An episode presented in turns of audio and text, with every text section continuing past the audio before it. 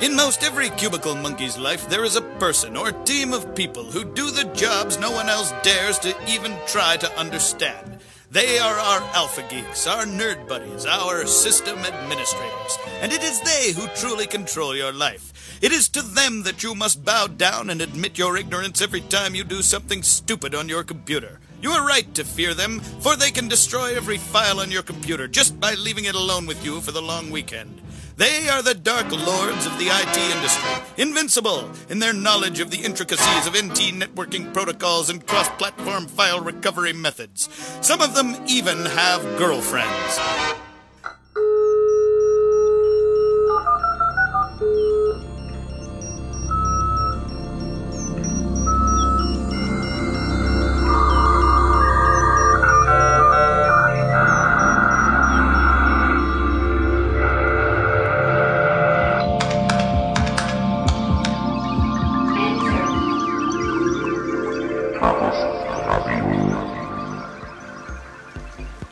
Hallo, hier ist Chaos Radio Express, Ausgabe Nummer 36.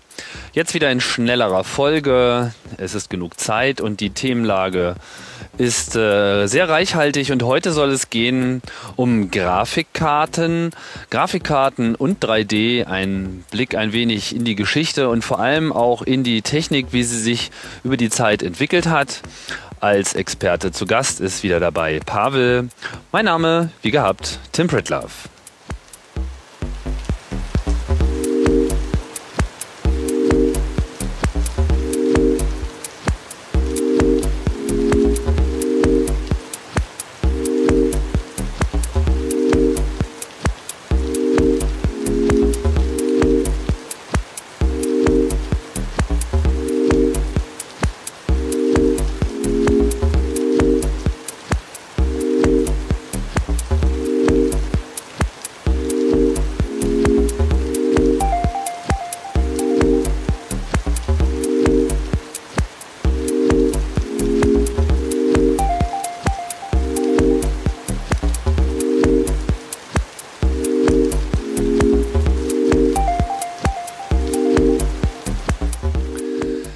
Ja, Chaos Radio Express.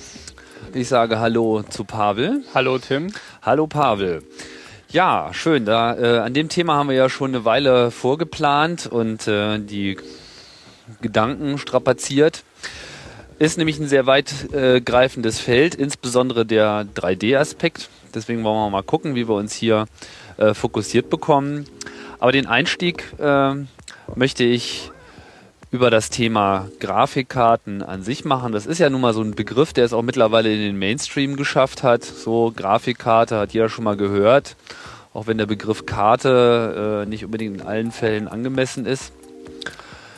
Weist im Prinzip darauf hin, dass, dass das Ganze ja seine Geburtsstunde auch gehabt hat mit, den, mit der Erfindung des modularen Computers. Ja, also das äh, Grafik Subsystem, so könnte man äh, das äh, auch nennen, ist äh, oft unabhängig von der CPU ähm, entwickelt und gebaut worden. Also beim Apple II beispielsweise gab es schon die Möglichkeit, die grafischen Fähigkeiten damals durch Einbau zum Beispiel der 80-Zeichenkarte zu erweitern und äh, äh Was war denn Standard? 40, ne?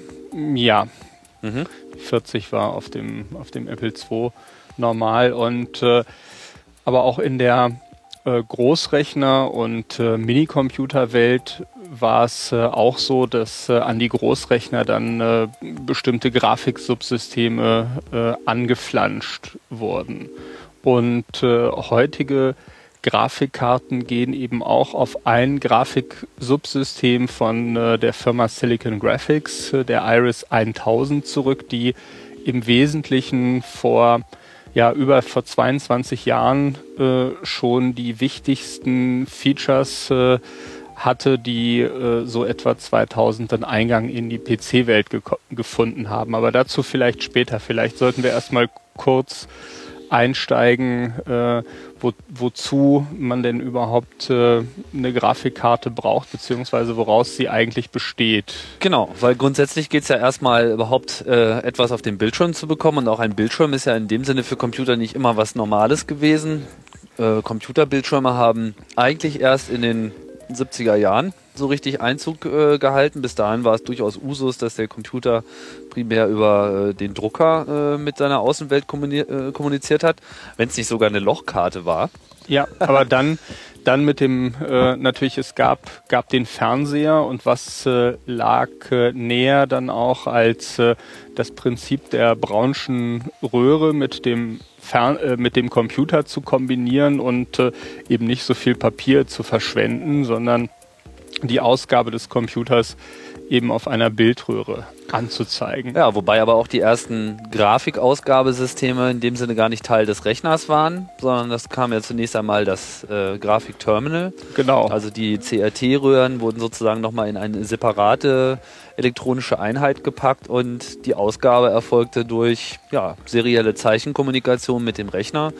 Das ist das, was man ja heute noch ganz gut nachvollziehen kann, wenn man seinen Terminal-Programm startet. Äh, unter Unix ist das eh Usus. Äh, auf dem Mac gibt es ja auch die Terminal-Anwendung oder auch die Kommandozeile. Äh, unter Windows ist ja vielen bekannt und dort sieht man ja im Prinzip genau diese zeilenbasierte Kommunikation, ja. die ihren Ursprung eben noch in diesen Drucker-Terminals hat, die dann direkt auf die Bildschirme äh, weitergereicht wurden. Also das Ankommen des Konzeptes, dass der Computer selber in der Lage ist, einen Bildschirm zu beschreiben, war eine Erfindung der 70er Jahre. Ja, und äh, in der Anfangszeit, als Speicher natürlich extrem teuer war, äh, war es auch äh, praktisch nicht denkbar, wie es dann in den 80ern passiert ist, dass jedes Bit des Speichers äh, mit einem Pixel auf dem Bildschirm korrespondierte. Das konnte man sich damals noch nicht leisten. Das heißt, äh, da hat man äh, eben deswegen bei alphanumerischen Terminals hatte man eben für jedes Zeichen auf dem Bildschirm eine, äh, ein Platz im Speicher und äh, die Umsetzung äh, erfolgte dann in der Regel durch einen ROM, durch einen, durch einen Festspeicher, sodass äh, man äh, dort halt für den, für den Videospeicher mit äh, relativ wenig Platz, mit weniger als einem Kilobyte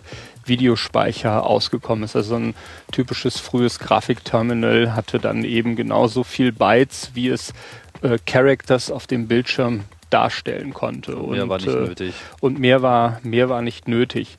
Und äh, die frühen Grafikterminals hatte man deswegen auch versucht, weil der Speicher so teuer war, noch auf andere Weise zu bauen, indem man nämlich direkt den Elektronenstrahl äh, nicht zeilenweise umgelenkt hat, äh, sondern direkt die Linien auf dem Bildschirm nachgezogen hat. Das waren dann die sogenannten Vektorgrafik-Terminals. Mhm. Äh, welche Systeme hatten denn sowas? Na, äh, typischerweise für die ganzen IBM-Großrechner, äh, die frühen CAD-Systeme, da gab es dann äh, eben entsprechende spezielle Terminals, die auch mit so Speicherröhren noch ausgestattet waren. Aber ich denke, soweit sollten wir dann. Ja, aber das ist interessant, dass du das sagst, weil das, äh, ich kann mich noch gut erinnern, diese äh, Vektorbildschirme, die ja im Prinzip, wenn man das jetzt mal so mit dem weiteren Verlauf der Geschichte vergleicht, im Prinzip so eine, so eine Sackgasse äh, der Technikentwicklung ja. dargestellt haben, waren aber im Prinzip auch schon die Systeme, wo sehr früh ein paar Visionäre die Grafikkarten der Zukunft, äh, die Grafiksysteme und Grafikfähigkeiten der Zukunft voraus. Also ich glaube, das war Alan Kay wieder, der ähm, schon sehr früh, ich glaube in den 70er Jahren, mit Vektor äh, Bildschirm dann eben auch schon tatsächlich ja, 3D war es nicht, aber 2D Konstruktionssysteme äh, gemacht hat, wo also Skalierung und, und Verschieben von grafischen Elementen auf dem Bildschirm extrem schnell ging. Ja, naja, was man äh, damals allerdings nur darstellen konnte, waren sogenannte Drahtgittermodelle. Das heißt, so. Das, das Problem war eben dann verdeckte Linien beispielsweise wegzurechnen. Man hatte dann äh, teilweise elaborierte Algorithmen, um nur die sichtbaren Linien äh, zu zeichnen. Aber ähm, so richtig das, äh, was man, was man heute kennt, also dreidimensionale Flächen zu zeichnen, ist tatsächlich erst äh, dann Anfang der 80er Jahre und da vor allem äh, von Silicon Graphics. Von Silicon Graphics eingeleitet worden. Ja, wo, ähm, also wir hatten ja vorhin schon festgestellt, los ging es eigentlich so richtig mit dem Apple II. Später kam natürlich dann der ähm, IBM-PC und auch der hatte von Anfang an das Konzept einer Grafikkarte. Da hieß das dann MDA und konnte halt auch nur Zeichen. Und ich glaube, die erste wirkliche Bitmap-Grafikkarte, wo also jeder einzelne Pixel auf dem Bildschirm als solcher auch angesteuert werden konnte, war die berühmte Hercules Graphics Card. Oder auch Herkules-Karte, wie sie dann alle einfach nur kurz nannten. Ja, und die auch äh, dann äh, bunt äh, war, die, die äh, dann schon äh, bereits Farben anzeigen konnte.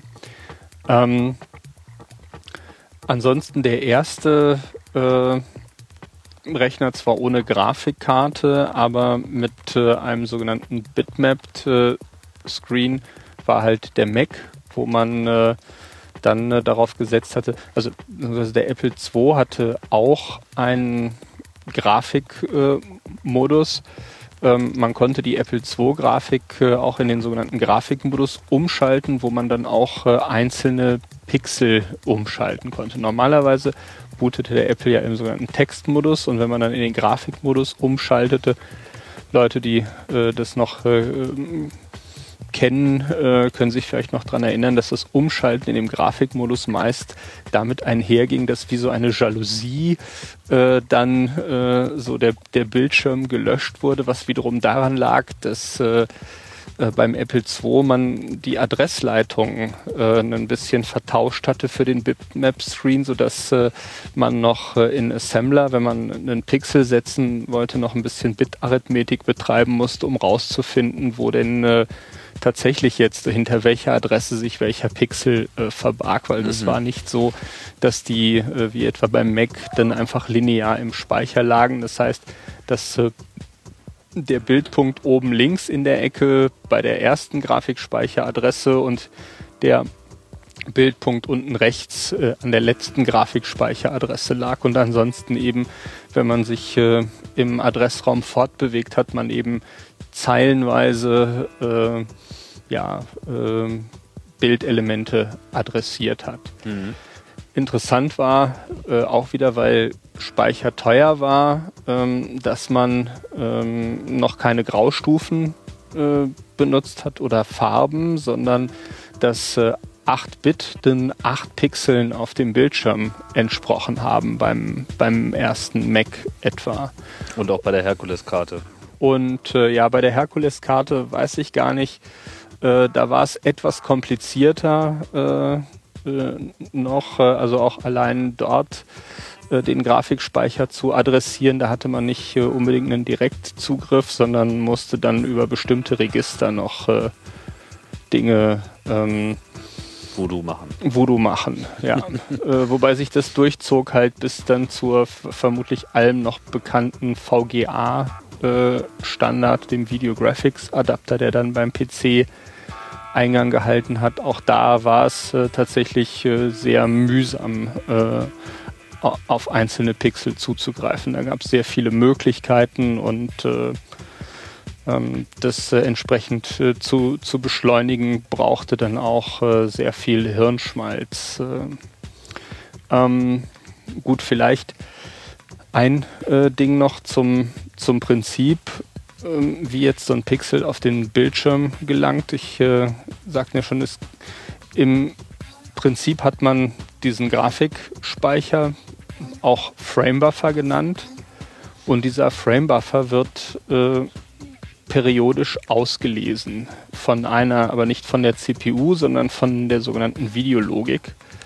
Die greift halt auf den Speicher zu und äh, holt sich äh, eben eine Adresse, wandelt das Ganze dann in ein elektrisches Signal um und liest aber dadurch permanent den, den Speicher. Das gab bei frühen Systemen auch noch das Problem, dass wenn äh, jetzt die CPU auf den Grafikspeicher zugegriffen hat, äh, dass äh, eventuell die Videologik zu dem Zeitpunkt nicht äh, auf den Grafikspeicher zugreifen konnte, sodass man, wenn man das nicht ordentlich synchronisiert hat, worum man sich auch selber kümmern musste, man dann merkwürdige Aussetzer, also so eine Art Bildrauschen hatte in den Momenten, wo man dann auf den Videospeicher von der CPU aus zugegriffen hat. Mhm.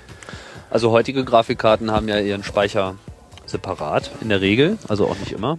Ja, interessanterweise kehrte dann irgendwann äh, äh, auch wieder das, das Prinzip zurück. Mittlerweile ist das aber heutzutage alles äh, synchronisiert und die Speicher haben ausreichende Bandbreiten inzwischen, dass auch bequem die Bildausleselogik und die CPU darauf zugreifen können, wobei sich auch ein kleiner Vorgriff, heutige äh, Grafikadapter im Wesentlichen äh, äh, darin unterscheiden, dass die etwas teureren Grafikadapter oder Grafikkarten ihren eigenen Speicher haben, während die billigeren den Hauptspeicher mit benutzen. Was natürlich eine Menge Kosten spart, weil man muss halt nicht nochmal FettRAM draufhauen und bei den hohen Bildschirmauflösungen, die es heute gibt, ist das ja auch nicht gerade wenig. Ja, es mhm. spart, spart Geld, kostet aber äh, definitiv auch einfach Leistung. Ja, also im, in diesem ganzen, ich meine, im Prinzip war ja mit VGA, abgesehen jetzt von einer erstrebenswerten höheren Auflösung, das 2D-Thema damit aber eigentlich schon gegessen. Man konnte halt jeden Pixel ansteuern und man konnte dann auch jedem Pixel eine Farbe geben, dann immer so mit der Zeit dann auch noch einen äh, aufsteigenden höheren Farbauflösung. Am Anfang gab es halt 8-Bit, dann 16-Bit. Mittlerweile sind äh, 32-Bit da eigentlich normal.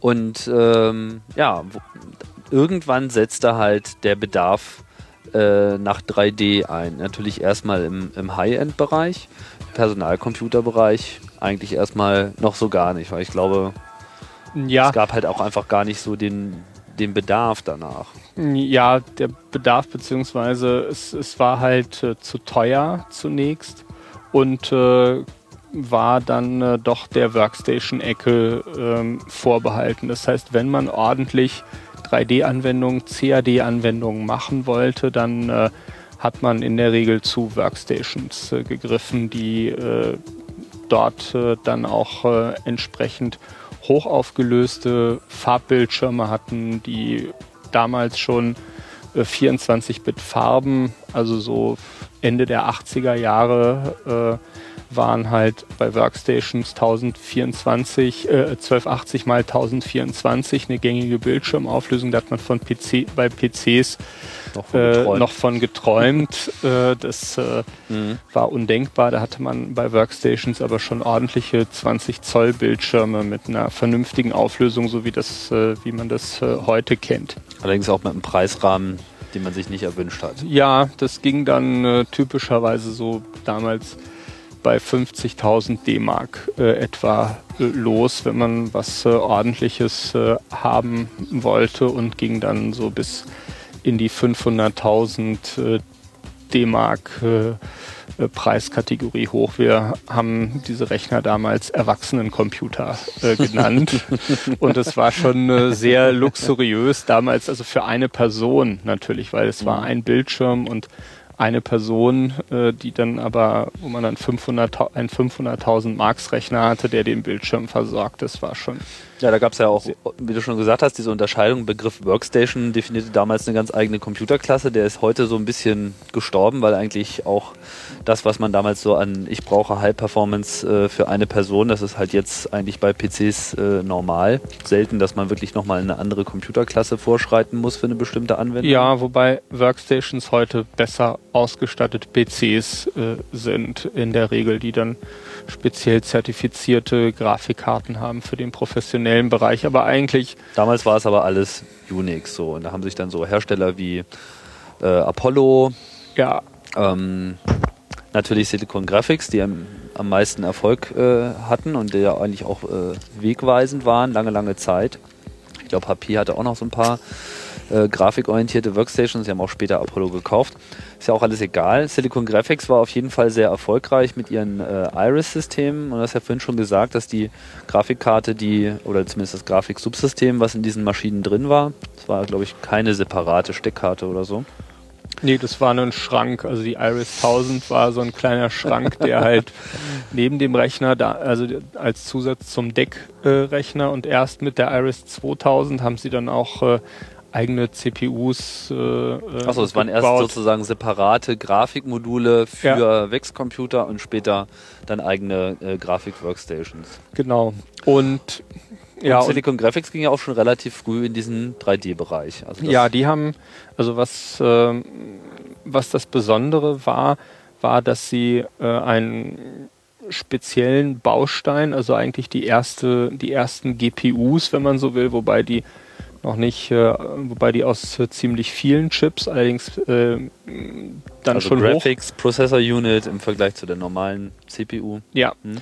Und äh, was äh, die eben ähm, erfunden haben, wenn man so will, ist die sogenannte, heute wenn man sie einordnen, die, die Fixed Function Pipeline, das, was man bis, äh, sagen etwa bis 2002, 2003 so als äh, 3D-Grafik äh, äh, kannte, ähm, die wurde eben von Silicon Graphics im Rahmen von einem ARPA-Projekt äh, entwickelt und in, in Hardware gegossen. Und äh, was diese Systeme dann äh, ausgewiesen hat, war erstmal eine spezielle Hardware, um 3D-Transformationen äh, durchzuführen. Also ein wichtiges Ding, wenn man 3D-Grafik äh, macht heute, ist, äh, dass man Vektoren mit 4x4 Matrizen multiplizieren kann. Das ist so eine wichtige Grundeigenschaft. Also schnelle Matrix-Multiplikation und äh, das haben die in Hardware gegossen mit CPUs. Äh, CPUs waren damals äh, vergleichsweise langsam, um so etwas durchzuführen und die, ähm, das war also der, der eine Teil, eben schnelle Warum 4x4? Also wenn ich jetzt 3D äh, denke, dann denke ich an XYZ. Das heißt, ich habe ähm, zusätzlich zu der normalen 2D-Information noch eine, eine, eine, Raumtiefe. Wozu braucht man jetzt 4x4? Ja, das ist äh, einfach nur der Bequemlichkeit äh, halber, ähm, wenn man mit sogenannten homogenen Koordinaten rechnet, also statt drei, die ausreichen würden, vier äh, Werte nimmt und eine 4x4-Matrix, dann kann man ähm, alle Transformationen, äh, die man äh, gerne machen möchte, ähm, mit so einer 4x4-Matrix ausdrücken, insbesondere die Translation. Also vielleicht auch ein kleiner Ausflug. Man kann ähm, ja und, und die, die Projektion äh, auch noch. Das heißt, ähm, was man in so eine 4x4-Matrix äh, äh, ausdrücken äh, oder kodieren kann, ist einmal eine Skalierung, also vergrößern oder verkleinern eine Rotation äh, um eine beliebige Achse und eine Verschiebung. Und, äh, das ist dann die Translation. Die Translation, mhm. genau. Das alles kann man ähm, in eine Matrix äh, hineinrechnen und man kann eben immer wieder, also rotieren, skalieren, translieren und alles äh, das ist wieder, das Ergebnis äh, landet wieder eben in einer 4x4-Matrix. Das heißt, man der kann. Der vierte Wert, was, was, was, was macht der dann? Also ich meine, was drückt der aus? Mm, na, das äh, da, da, kann man, äh, das kann man sich mal äh, anschauen, was das bedeutet. Ähm, beispielsweise steckt in den vierten äh, Werten dann, äh, wenn man die so interpretiert, die Translation beispielsweise mit drin. Aber äh, ja, das ist, ist einfach lineare Algebra. Das kommt einfach so raus. Das ist nicht alles unbedingt anschaulich, aber es funktioniert. Okay, wir wollen ja auch keinen Mathe-Podcast machen, also halten wir einfach mal fest, äh, das ist die ähm, Schematik, nach der man äh, dort vorgeht und die ARIX-Grafikkarten oder die Grafiksubsysteme dieser Maschinen hatten das sozusagen schon built-in. Das heißt, man ja. konnte diese ganzen Matrix-Operationen durch die Hardware durchführen lassen und musste die CPU damit nicht belasten. Genau, man steckte einfach einen Vektor rein und dann gab es äh, eine Unit, die hat einfach die äh, Matrizenmultiplikation äh, durchgeführt und äh, dann kam eben ein transformierter Vektor oder Punkt äh, dabei raus. So, das ist das ist der eine Teil. Also man muss sich äh, das vielleicht so vorstellen, wenn man jetzt eine 3D-Szene beschreibt, dann äh, hat man äh, arbeitet man in einem kartesischen Koordinatensystem. Das heißt, jeder Punkt äh, hat eine Koordinate im Raum x, y, z. So. Und aus diesen Punkten, wenn ich zwei Punkte habe und die miteinander verbinde, dann habe ich eine Linie im 3D-Raum habe ich drei Punkte, kann ich zum Beispiel ein Dreieck im Raum damit äh, definieren. Und so damit auch eine Fläche. Und eine Fläche, die kann dann eine beliebige Lage äh, und Orientierung im, im Raum einnehmen. So beschreibe ich äh, eben erstmal meine 3D-Szenerie. Das heißt, eine 3D-Szene besteht zunächst mal aus einer Reihe von Punkten im Raum und diese Punkte äh, sind dann zu sogenannten Primitiven, typischerweise Dreiecke oder Vierecke oder Linien oder einzelne Punkte ähm, definiert und je nachdem, ähm, welche Primitive, also das sage ich der Grafikkarte dann, welche Primitive jetzt kommen, interpretiert sie meine Punkte entsprechend. So. Im ersten Schritt äh, nimmt sie jetzt die Punkte und äh, jagt sie äh, durch die eben erwähnte 4x4 Matrix. Ähm, das sind eigentlich auch wiederum, da passieren äh, zwei Schritte. Hm, der erste Schritt ist, achso, wenn ich natürlich einen 3D-Raum habe, äh, dann äh, kommt etwas dazu, was man Perspektive nennt. Das heißt, ich habe eine virtuelle Kamera, einen Blickpunkt, von dem aus ich in diese Szene schaue.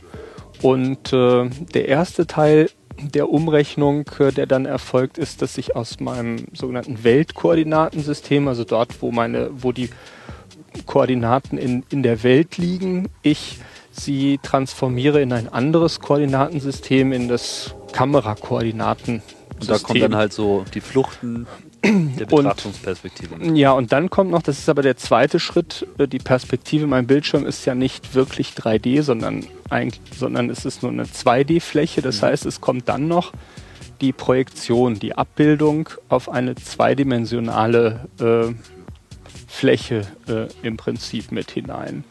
Wobei wir dann wiederum äh, bei einer weiteren Spezialität wären, die überhaupt, die man so gar nicht sehen kann, die so ein bisschen magisch ist. Das ist der sogenannte Z-Puffer oder Z-Buffer. Und zwar verbirgt sich, das, das unterscheidet im Wesentlichen eine 3D-Karte von einer 2D-Karte, dass jeder einzelne Pixel noch einen unsichtbaren Tiefenwert hat, den ich normalerweise gar nicht wahrnehme. Das heißt, es steht dort nicht nur die Farbe, in RGB-Werten, sondern es gibt noch hinter jedem Pixel quasi versteckt eine Fließkommazahl, die mir die Entfernung, äh, also wie tief, wie weit mein Pixel eigentlich äh, von meinem Bildschirm entfernt ist oder von meiner Bildfläche entfernt ist. War das schon immer eine Fließkommazahl? Ähm, ja, äh, in der in der Regel äh, schon oder eine Festkommazahl, aber das das war schon äh, sehr wichtig, weil äh, also auf jeden Fall nicht sowas wie 8-Bit oder so, sondern es hatte mhm. schon eine relativ hohe Auflösung. Das hat mindestens, also mindestens 16 ja. äh, Bit und äh, in der Regel 16, 24, 32 Bit ist das, was man eben an Tiefenpuffer dort hat. Und erst äh, dieser Tiefenpuffer oder Z-Buffer ermöglicht es relativ schnell äh, und effizient, ähm, die Verdeckungen von Objekten. Also wenn ich mir jetzt vorstelle, ich habe zwei Flächen, die eine ist näher an mir dran, die andere ist weiter, weiter weg und die eine ist rot und die andere ist grün, dann will ich natürlich, dass die äh, grüne Fläche, die weiter vorne ist, äh, meine rote Fläche äh, jetzt überdeckt und eben teil äh, und teilweise überdeckt. Und das kann ich natürlich vorher auch ausrechnen. Ich äh, könnte halt quasi mein Dreieck, was ich male, äh, was hinten liegt, vorher so abschneiden. So wurde das eben früher auch gemacht, aber das kostet halt sehr viel Rechenzeit, weil das steigt äh, dann äh, nicht linear an mit der Anzahl der Dreiecke und äh, da komme ich dann sehr schnell in äh, Teufelsküche. Teufelsküche, ja. Mhm. Und äh, das Geniale am Z-Puffer ist, äh, dem ist das egal. Äh, jedes Pixel hat eine bestimmte Tiefe und wenn jetzt ein neues Pixel gemalt wird, dann äh, weiß man, wie weit dieses neue Pixel weg ist. Wenn jetzt aber das Pixel, was dort schon im Bildschirm sich befindet, näher äh, an mir dran ist, dann fällt äh, das neue Pixel, was äh, sich äh, man in der Computergrafiksprache Fragment äh, nennt. Dieses Fragment äh, wird dann eben einfach nicht gemalt, weil die Grafikkarte, die Grafikhardware der Rasterizer feststellt, okay, da ist schon etwas, was weiter vorne ist. Und wenn es aber weiter vorne ist, dann wird eben das neue Pixel in der neuen Farbe gemalt und der Tiefenpuffer, der Z-Buffer entsprechend auf den neuen Tiefenwert gesetzt. Das ist. Und wenn das durchsichtig ist? Ähm, ja, das ist dann genau ein Problem. Ähm, wenn man äh, durchsichtige ähm, Polygone malt, muss man diese wiederum vorsortieren äh, und äh, die tatsächlich von hinten nach vorne malen. Also dafür sorgen, dass äh, die Sachen, die weiter hinten sind, vorher gemalt äh, werden. Aber ich meine, es kann sich auch, es kann sich auch mischen dadurch. Also so ja, das, das, das mischt sich dann, aber der Tiefenwert, da es nur einen gibt, äh, äh, mischt sich das nicht. Das heißt, ich muss dann, wenn ich transparente Flächen male, das geht, äh, kann ich aber nicht, äh, also ist mein Z-Buffer eben nicht mehr das sorglos, rundum sorglos Paket, sondern der hat eben auch Einschränkungen und dann muss ich eben dafür sorgen, dass ich äh, die Dreiecke zumindest in der richtigen Reihenfolge äh, male, wenn es um Transparenzen geht, weil sonst passiert es, das sieht man auch, wenn man es nicht sortiert, und die transparente Fläche wird zuerst gemalt, äh, dass dann alles, was eigentlich hinter der transparenten Fläche zu sehen sein sollte, einfach weg ist, weil der, der Tiefenwert entsprechend abgedatet äh, äh, wurde. Und, und wer, ich meine, muss man dann wirklich als Anwendungsprogrammierer diese Sortierung selbst ja, vornehmen? Muss man. In allen Fällen, auch heute ja, noch? Ja, auch heute noch. Aha. Also da gibt es, äh, das, das sind halt die Einschränkungen äh, dieses äh, Prinzips und äh, ja, wenn es um Transparenzen geht oder bei vielen anderen Besonderheiten, muss man halt äh, ja, sortieren. Wenn wir jetzt nochmal in dieser Zeit bleiben, kurz, ähm, bevor wir uns so ein bisschen mehr der Gegenwart zuwenden. In welcher Zeit? In dieser äh, SGI Workstation Zeit. So. Also was äh, ist ja auch mal interessant zu schauen, was, was damit dann eigentlich auch konkret gemacht wurde. Also es gab sicherlich Industrieanwendungen, insbesondere denke ich der Automobilbau, der hat immer sehr viel äh, Geld in solche Systeme äh, gesteckt. Ja. Aber es gab ja dann auch schon diese aufkeimende Computeranimation-Szene mhm. in Hollywood. Ja, wobei man äh, gerade bei Computeranimation man äh, selbst heute noch eher eingeschränkt Echtzeitgrafik äh, anwendet. Da hatte man dann Zeit, da konnte man dann Minuten oder Stunden oder Tage lang für ein Bild äh, rechnen. Insofern, da hat man dann auch teilweise etwas andere Algorithmen äh, noch eingesetzt, aber da konnte man sich Zeit lassen. Interessant äh, war, ähm, dass, äh, also was dann Anfang der 90er aufkam, war das ganze Thema Virtual Reality ähm, was erst äh, durch diese Echtzeit-Grafik-Workstations äh, äh, möglich ja, gemacht wurde. Genau, Datenhandschuhe, Datenbrillen. Oh ja. Äh, und natürlich äh, das auch so der kulturelle Durchbruch ja. für Cyberspace und ähnliche Visionen. Mhm. Und dann äh, der ganze Bereich, äh, den man als visuelle Simulation äh, bezeichnet, also im Militärbereich äh, Flugsimulation, Autosimulation, dafür brauchte man eben dringend Echtzeit, ähm, ja, Gefechtssimulation.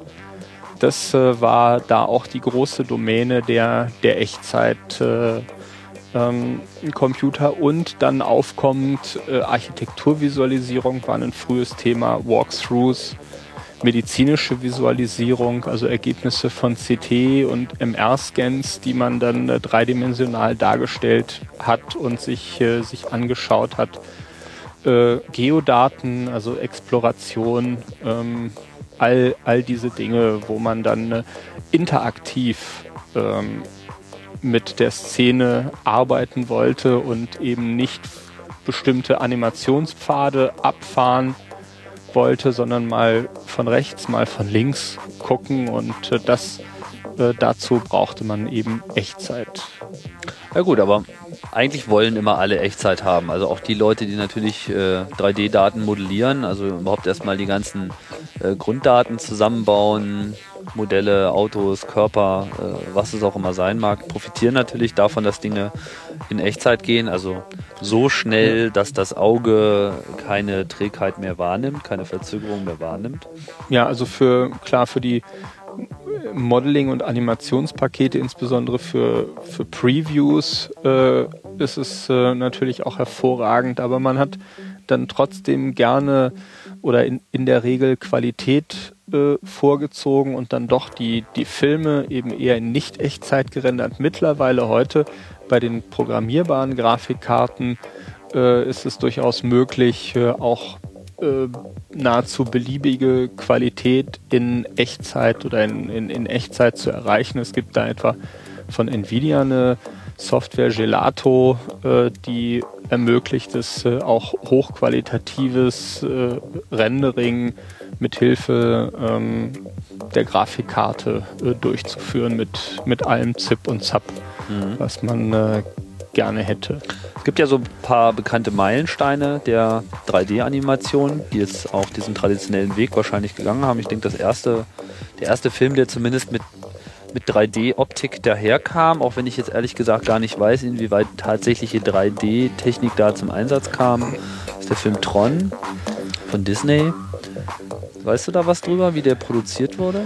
Also Man, der hat ja ein bisschen so kokettiert mit diesem äh, mhm. Grid-Model und äh, diese ganze fliegenden Linien und hat gar nicht so ja. viel Wert darauf gelegt, jetzt echt auszusehen, sondern da war es ja eben auch ganz bewusst diese minimalisierte Ästhetik. Also da war es äh, sicherlich eine Mischung aus beiden, aber meines Wissens sind dort auch schon äh, Computer zum Einsatz äh, gekommen, allerdings Mainframes und sehr spezialisierte Software. Aber es ist dann eben auch sehr viel von Hand äh, gemacht, nachbearbeitet worden und mit, äh, mit Effekten. Also es ist äh, nicht etwa ein, ein, reiner Animationsfilm aus dem, aus dem Rechner äh, wie ähm, ja, das äh, heute mittlerweile sogar den, den traditionellen Disney-Animationsfilm abgelöst äh, hat. Das äh, kam dann eben erst sehr viel später. Also Toy Story war da ja ein großer Meilenstein, äh, meines Wissens der erste große Blockbuster, der. Ja, auch der erste ähm, Full, Full Length, also der erste Film, der so wirklich in, in Kinolänge kam, der komplett am Computer gemacht wurde. Ja, ich glaube, da gab es noch den einen oder anderen, die waren aber dann eher so Nischenproduktionen, äh, die nicht äh, ganz so den, den okay, Also du meinst, der auch so sozusagen so appealing war, so ansprechend war, dass der, er auch als voller der auch, auch wirklich ein Kassenschlager wurde. war und der mit anderen Produktionen, mit klassischen Produktionen wirklich äh, mithalten konnte. Also mit handgezeichneten Animationsfilmen, mhm. äh, den tatsächlich äh, Paroli bieten konnte. Ja, Pixar muss man an der Stelle, glaube ich, auch nochmal explizit erwähnen, weil die ja nun ähm, ja einerseits natürlich durch ihre Endergebnisse, aber auch eben durch ihre Software, die sie geschrieben haben, ja ganz maßgeblich zu der ganzen 3D-Welt beigetragen haben. Es gibt ja eine eigene Render-Software, die dort äh, entwickelt wurde, Renderman. Ja, die waren, die waren auf jeden Fall sehr weit vorne, äh, was, äh, was das angeht äh, und äh, die haben auch ähm, ja massiv äh, dort kann man sagen die die Fronten der dessen was man mit Computergrafik machen kann vorangetrieben. Da ist auch zu erwähnen also wenn man sich die Historie die die SIGGRAPH äh, anguckt also es ist äh, die SIGGRAPH ist eine Unterabteilung der ACM also der ähm, Association for Computing Machinery, das ist so die größte Informatikervereinigung der Welt in den, in den USA und die haben eben eine Computergrafikgruppe, äh, also Special Interest Group Graphics, äh, SIGGRAPH.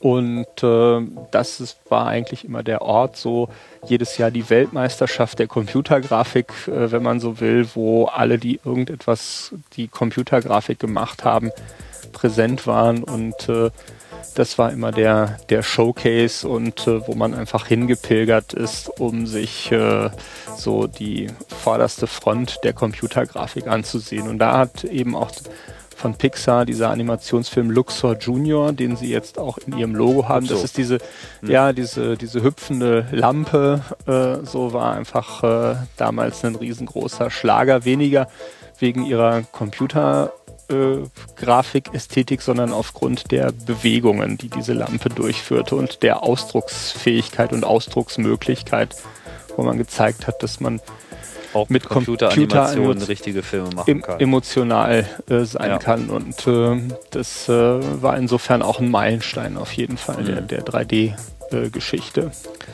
auf dem PC dauert es ja noch ein bisschen länger, bis da ähm, Meilensteine äh, sichtbar waren. Wobei wir hatten uns ein paar Sachen hatte ich mir notiert, aber was du ja gerade gesagt hast, das hatte ich auch ganz vergessen, sind Flugsimulatoren. Die kamen ja auch schon relativ früh.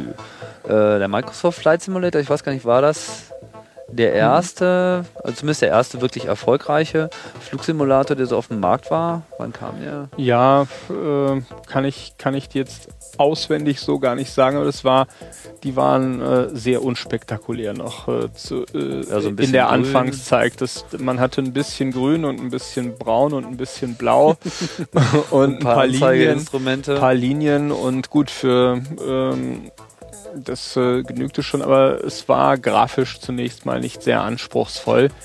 Die professionellen Flugsimulatoren äh, wiederum, da war die Firma Evans Sutherland äh, äh, ganz groß. Die haben aber keine frei programmierbare Hardware gemacht, im Gegensatz zu Silicon Graphics, sondern das waren spezielle Kisten, wo man auch die Firma damit beauftragen musste, die Szenerie äh, zu entwerfen. Äh, also da konnte man als Anwender nichts äh, dran tun, sondern hat gesagt, ich hätte gerne ein Stück Flugsimulator mit den und den Szenen oder und mit den und den Flugzeugen und dann haben die äh, das Ding eben komplett gebaut und komplett geliefert und, und hingestellt.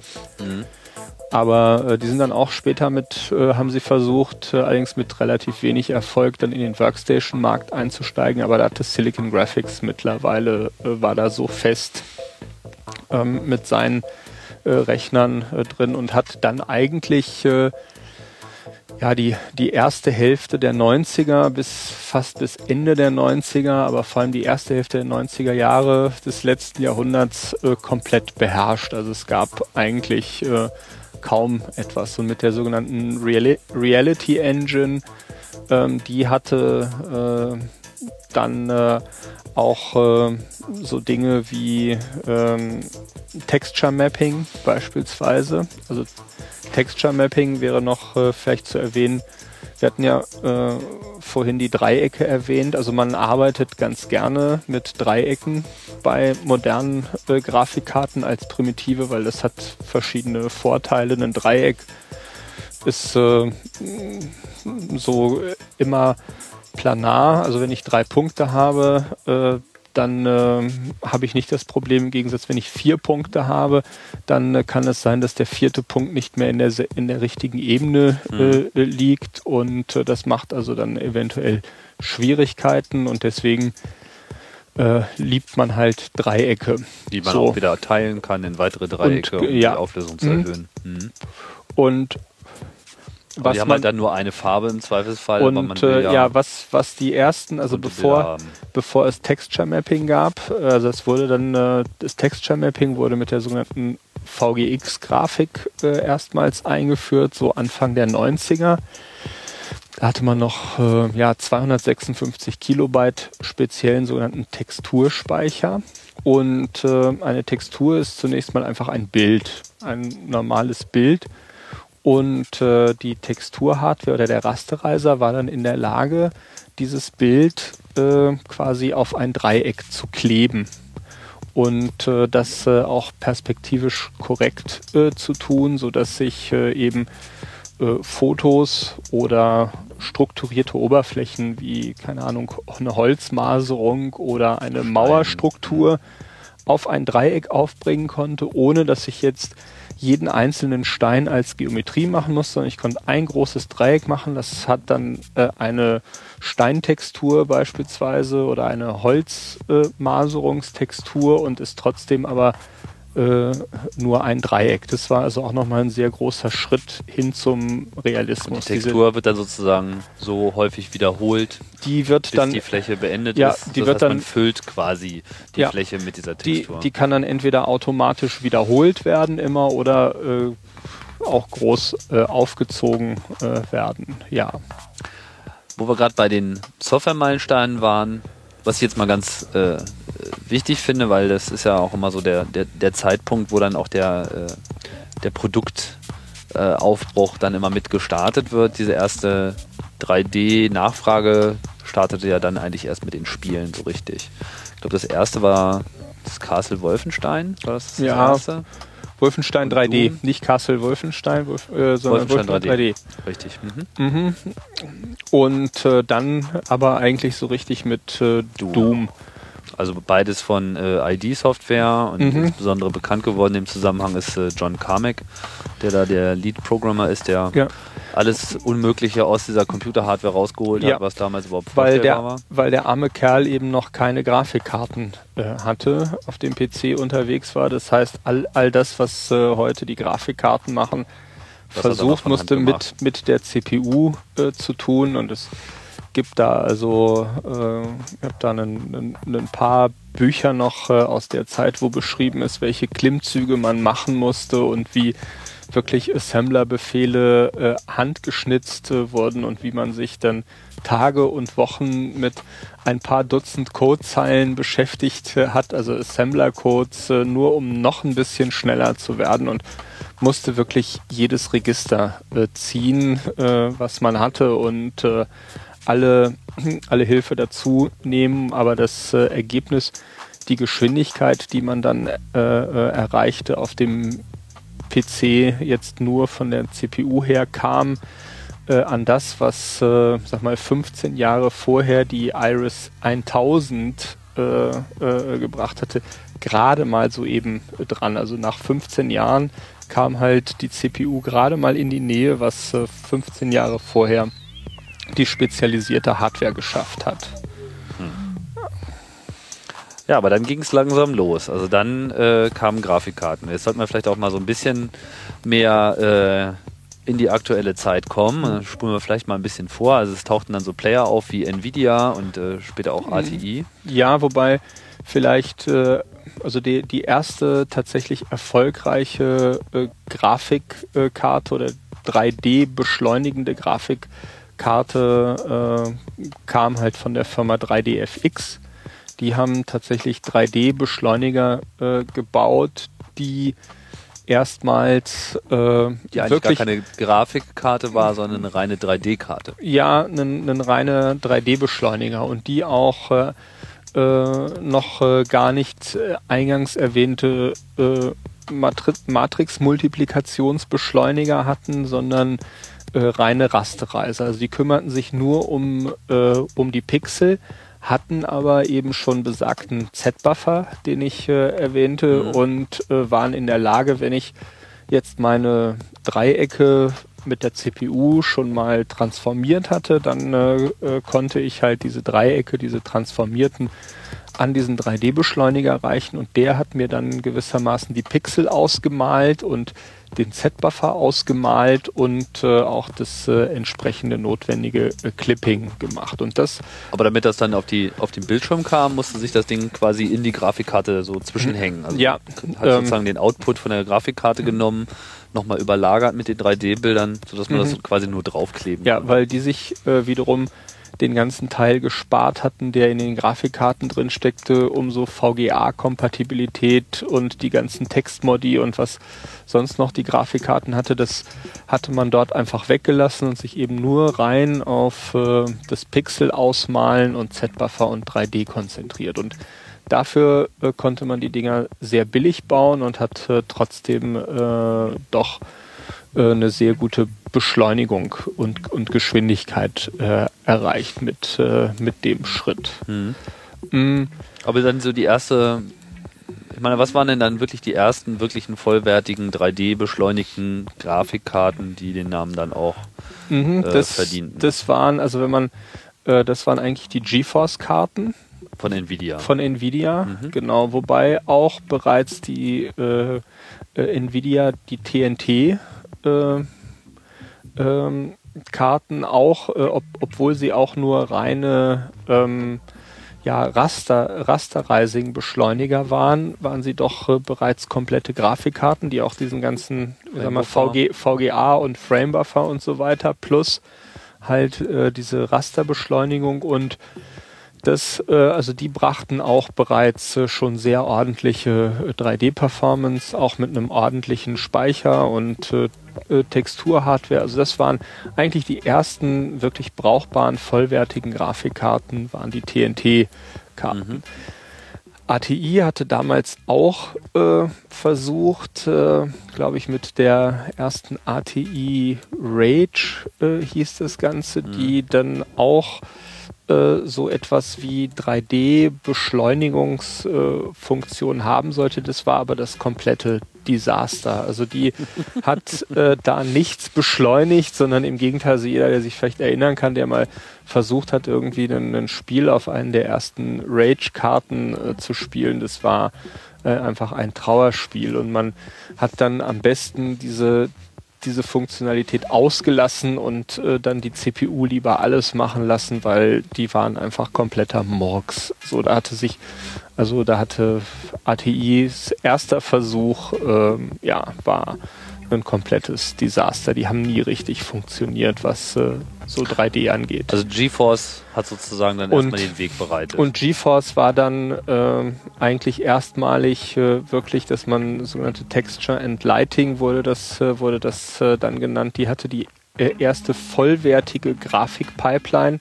Also man, man bezeichnet dieses Grafiksubsystem auch gerne als Grafikpipeline. deswegen, weil man sich, äh, äh, weil es eben verschiedene Bearbeitungsstufen äh, gibt, wie gesagt, der, als erste Stufe halt äh, den, den Vertex-Prozessor, der halt diese Matrix-Multiplikation und Transformation macht und dann als zweiten wichtigen äh, Teil dahinter den Fragment-Prozessor, der die Pixel ausmalt. Das sind auch zwei völlig voneinander unabhängige Systeme mit äh, ganz anderen äh, Eigenschaften und äh, das war auch äh, früher so, oder ist, ist heute immer noch so, dass man nach Möglichkeit versucht, beide Stufen gleich auszulasten. Und zwar äh, kann man entweder die erste Stufe überlasten und die zweite langweilt sich dann, indem man, wenn ich nämlich äh, einfach sehr große Dreiecke male, dann hat die erste Stufe äh, also wenn ich beispielsweise ein Dreieck male, was halb so groß ist äh, wie mein Bildschirm, dann muss die erste Stufe gerade mal drei Vertices, also die drei Eckpunkte, transformieren. Und der Rasterreiser hinten muss dann eine halbe Million Pixel äh, ausmalen. Das heißt, der ist beschäftigt und vorne langweilt man sich. Das heißt, es war äh, damals auch äh, immer schon so, dass man die Szene so unterteilt hat, dass die Dreiecke nicht zu groß wurden und beispielsweise die bei den, bei den SGIs, die waren so ausbalanciert, äh, dass man etwa Dreiecke mit 10 Pixeln, äh, äh, dass man da das Optimum erreicht hatte. Das heißt, wenn jedes Dreieck im Durchschnitt 10 Pixel, also dass die Dreiecke wirklich so etwa 3x3 Pixel, kann man sagen, groß mhm. waren, also sehr kleine Dreiecke, dann äh, hatte man ein ganz gutes Verhältnis. Ähm, das war eigentlich so ein bisschen Verschwendung, ne? Erreicht. Ja, ein, eigentlich nicht, weil man kann das natürlich äh, äh, nicht äh, frei bestimmen, wie groß die Dreiecke werden, weil das ist das Ergebnis wiederum der Transformation und hängt von der Richtung ab, aus, aus der man guckt. Aber äh, ne, das ist, das wie, wie bei allem äh, immer eine Frage der, der Balance, ähm, so dass man all, all seine Systeme, ähm, all seine Hardware-Ressourcen ordentlich auslasst. Das ist ja dasselbe, wenn ich von der Platte äh, lese, also wenn ich zu viel I.O. habe, dass meine CPU dann eventuell sich, sich langweilt oder äh, umgekehrt. Ja, Und genauso ist das eben mit dem Grafiksystem auch. Im Prinzip ähm, kann man äh, das äh, die, die Grafikpipeline auch als äh, sogenannten SIMD-Prozessor äh, sehen, also Sim Single Instruction Multiple Data. Wobei bei den frühen äh, Grafikkarten oder Grafiksubsystemen ähm, diese Funktionalität relativ beschränkt war. Das heißt, die waren nicht frei programmierbar, sondern die waren konfigurierbar, wenn man so will. Wenn man sich äh, mal OpenGL anschaut als, als API jetzt, dann äh, besteht diese API einerseits aus einer Reihe von, von Calls, mit denen man Schalter umlegt. So zum Beispiel ein Schalter, ähm, der da heißt, äh, als nächstes kommen Dreiecke oder ein Schalter als nächstes kommen Punkte oder als nächstes kommen, kommen Linien. Und äh, dann äh, kann sich dann die Hardware entsprechend anpassen. Dann, ja, also man setzt äh, eben diese ganzen kleinen Schalterchen mhm. so, und kippt dann ein, eine Menge Daten in, in diese konfigurierte Pipeline mhm. hinein. Also dann kommen meine Punkte und Dreiecke und äh, ja, in, in, in Mengen und äh, dann fällt eben hinten die, die Szene äh, raus. Zum Beispiel ein weiterer Schalter ist, wenn du jetzt ein Dreieck malst, dann benutze bitte diese, dieses Bild als Textur. So, das ist ein, ein, ein, weiterer Schalter. Und so gibt es eben hunderte von Schaltern äh, und im Laufe der Zeit wurden das eben auch immer mehr und mehr Schalter, weil man natürlich mehr und mehr Features hatte, bis irgendwann äh, man das Gefühl hatte, okay, jetzt haben wir so viele Schalter, äh, so langsam wird es unübersichtlich. Und das können war, wir mal die Hardware auch dahingehend erweitern, und, dass sie generisch antworten und kann. Und das war dann, äh, das war dann der Punkt, äh, wo man dann begann, äh, die Grafikhardware tatsächlich frei programmierbar äh, mhm. zu machen. Das heißt, SIMD ist ja auch ein, ein, stehender Begriff und hat ja auch mittlerweile in die Prozessorarchitektur, also in die normale CPU-Architektur Einzug äh, gehalten. Ich glaube, die ersten waren ich weiß gar nicht, wer jetzt der erste war, war das äh, PowerPC mit dem Altivec oder war es Intel mit dem MMX? Im Prinzip haben sie alle dasselbe Ziel mhm. gehabt, dass sie eben Vektorrechnungen, also Rechnungen mit Daten, wo man im Wesentlichen einfache, immer wiederkehrende mhm. Algorithmen hat, aber das auf ja, sehr viele man, Daten anwenden mhm. möchte, dass das direkt mit in die CPU man kennt das, wurde. Man kennt das von der Cray eigentlich. Also Cray war im Prinzip die Vektorrechner, waren eigentlich die bekannten äh, SIMD-Architekturen, die auch äh, genau so gearbeitet haben, wo ich dann gesagt habe, äh, okay, äh, Addierer ein und dann hat man äh, auch einen Haufen Zahlen reingesteckt und äh, die, äh, der Vektorprozessor hat nichts anderes gemacht, als jede zweite Zahl äh, miteinander zu addieren und die wieder in den Speicherbereich äh, rauszuschreiben. Mhm. So und das ist Computing. Das ist im Prinzip äh, ja. Das heißt, das war jetzt sozusagen der wo befinden wir uns jetzt eigentlich von der Jahreszahl her? Hast du hm. irgendeine Vorstellung? Ähm, das muss äh, 92, äh, 91, 91 gewesen sein. Da ging das schon los mit den da, Grafiken? Äh, da ging das äh, langsam los mit der programmierbaren äh, Grafikhardware. Ähm, ich gucke gerade und zwar, na, es, ist, es ging ähm, im Prinzip stückweise, also eigentlich war die, die GeForce 3, wenn man so will, war die, die erste äh, Grafikkarte und das war äh, 2001, die äh, schon äh, sogenannte Shader äh, hatte.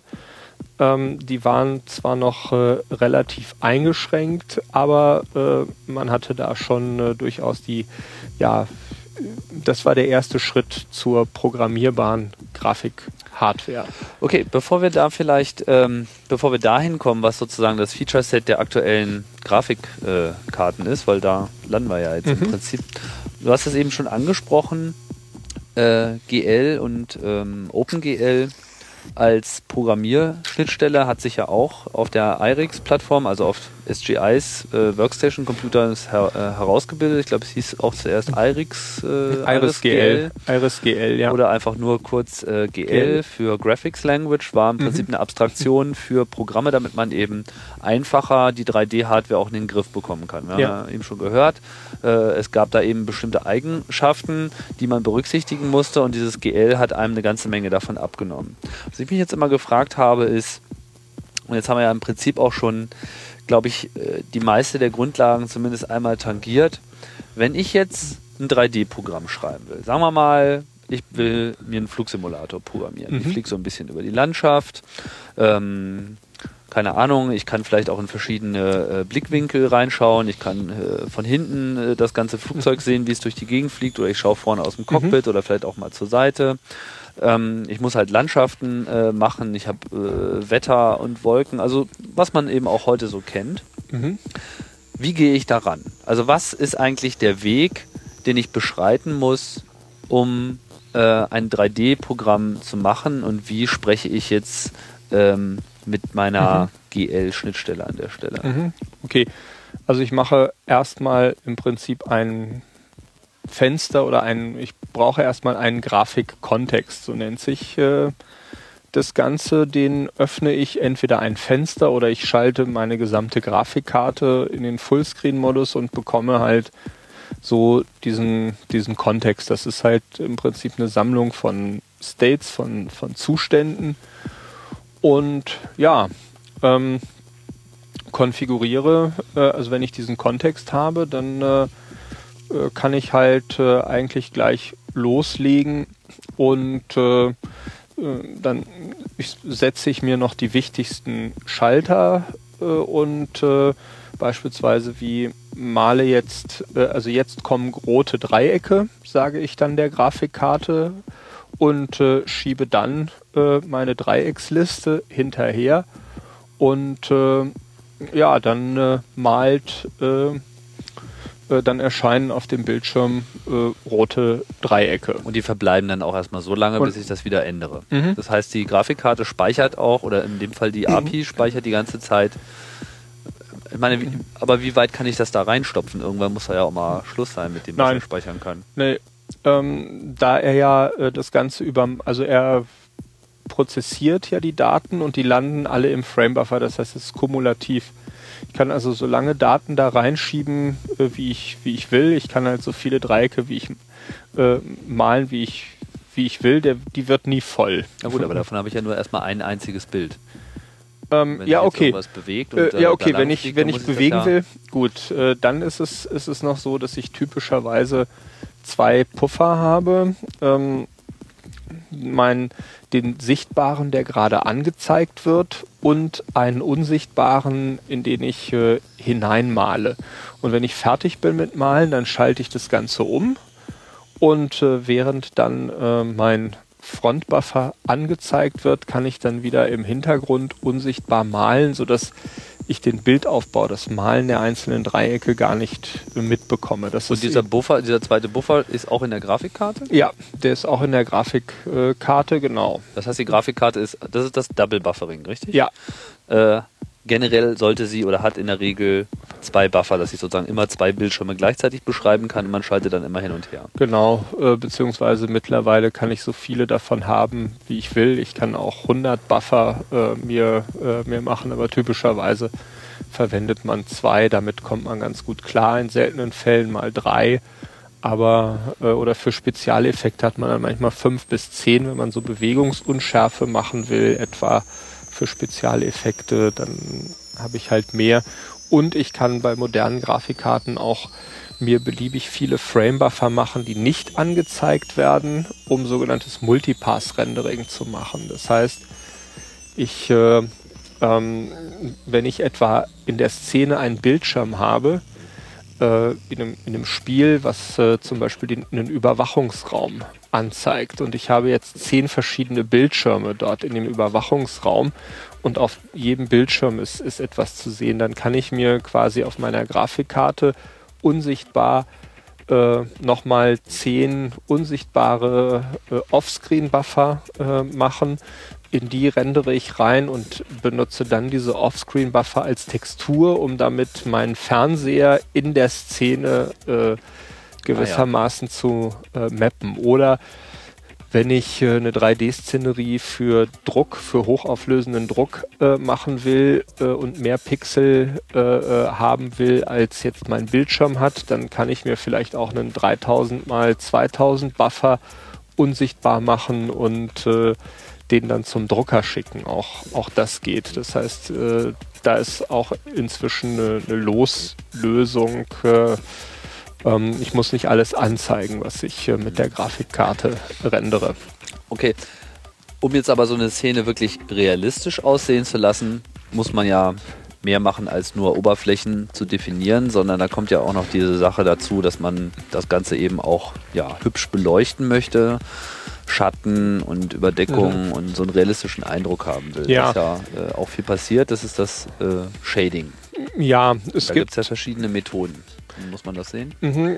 Ja, also mit der eingangs beschriebenen Fixed Function Pipeline kommt man schon sehr weit, was so Realismus angeht, durch besagtes Texture Mapping. Also durch geschickte Wahl von Texturen äh, kann ich schon äh, enorm viel Realismus erzeugen. Aber natürlich äh, ähm, ein großes Thema, oder okay, vielleicht erstmal zum Licht noch. Äh, das äh, ähm, da hatte ich noch nicht viel drüber verloren. Ähm, typischerweise bei der, bei der Fixed Function Pipeline wurde die Beleuchtung auch an den Ecken der Dreiecke nur berechnet, ähm, weil das auch relativ aufwendig ist und ähm, die Beleuchtung war auch nur so eine Pseudo-Beleuchtung. Das heißt, ich hatte zwar Licht, aber keinen Schatten. Es wurde dann ähm, am, ähm, also jede Ecke dieses Dreiecks hat dann äh, noch eine sogenannte Normale bekommen. Das heißt, äh, die beschrieb nochmal die Orientierung äh, dieser Ecke, also wohin ähm, quasi, also die Normale ist so eine senkrechte, ein Vektor, der senkrecht auf der Oberfläche steht. Mhm. Und ich konnte Lichtquellen oder ich kann Lichtquellen in OpenGL definieren. Das ist äh, eine wiederum eine andere Richtung, äh, aus der ähm, das Licht kommt oder einen Punkt, an dem sich das Licht befindet und die Grafikkarte berechnet dann den Winkel zwischen der Lichtquelle und meiner Oberflächennormale und abhängig davon äh, wurde dann äh, ähm, dieser, diese Ecke des Dreiecks dunkler oder heller. Das genügt schon, um einen äh, sehr guten 3D-Eindruck zu bekommen, auch wenn ich keine echten Schatten habe so sieht das, äh, so habe ich doch das Gefühl, als, als wären da Schatten. Aber es sind eben nur so eine Art Pseudoschatten. Und äh, wenn ich richtige Schatten haben will, das ist äh, immer noch, selbst mit heutigen Grafikkarten, nicht ganz äh, einfach. Da gibt es äh, momentan zwei Methoden, sogenannte Shadow Maps ist, äh, ist das eine Verfahren. Das würde jetzt vielleicht ein bisschen zu weit führen, das äh, hier zu erläutern, aber ähm, da benutzt man eben auch die, die Grafikkarte, indem man äh, dann äh, schattierte Pixel auf eine besondere Art und Weise markiert und äh, dann herausbekommt, welche Pixel äh, beleuchtet sind und, und welche nicht. Aber das ist dann schon ein sogenanntes Multipass-Verfahren. Das heißt, ich muss äh, eben in mehreren Gängen, in mehreren Rendering-Schritten äh, äh, die, die Schatten äh, verwenden, berechnen.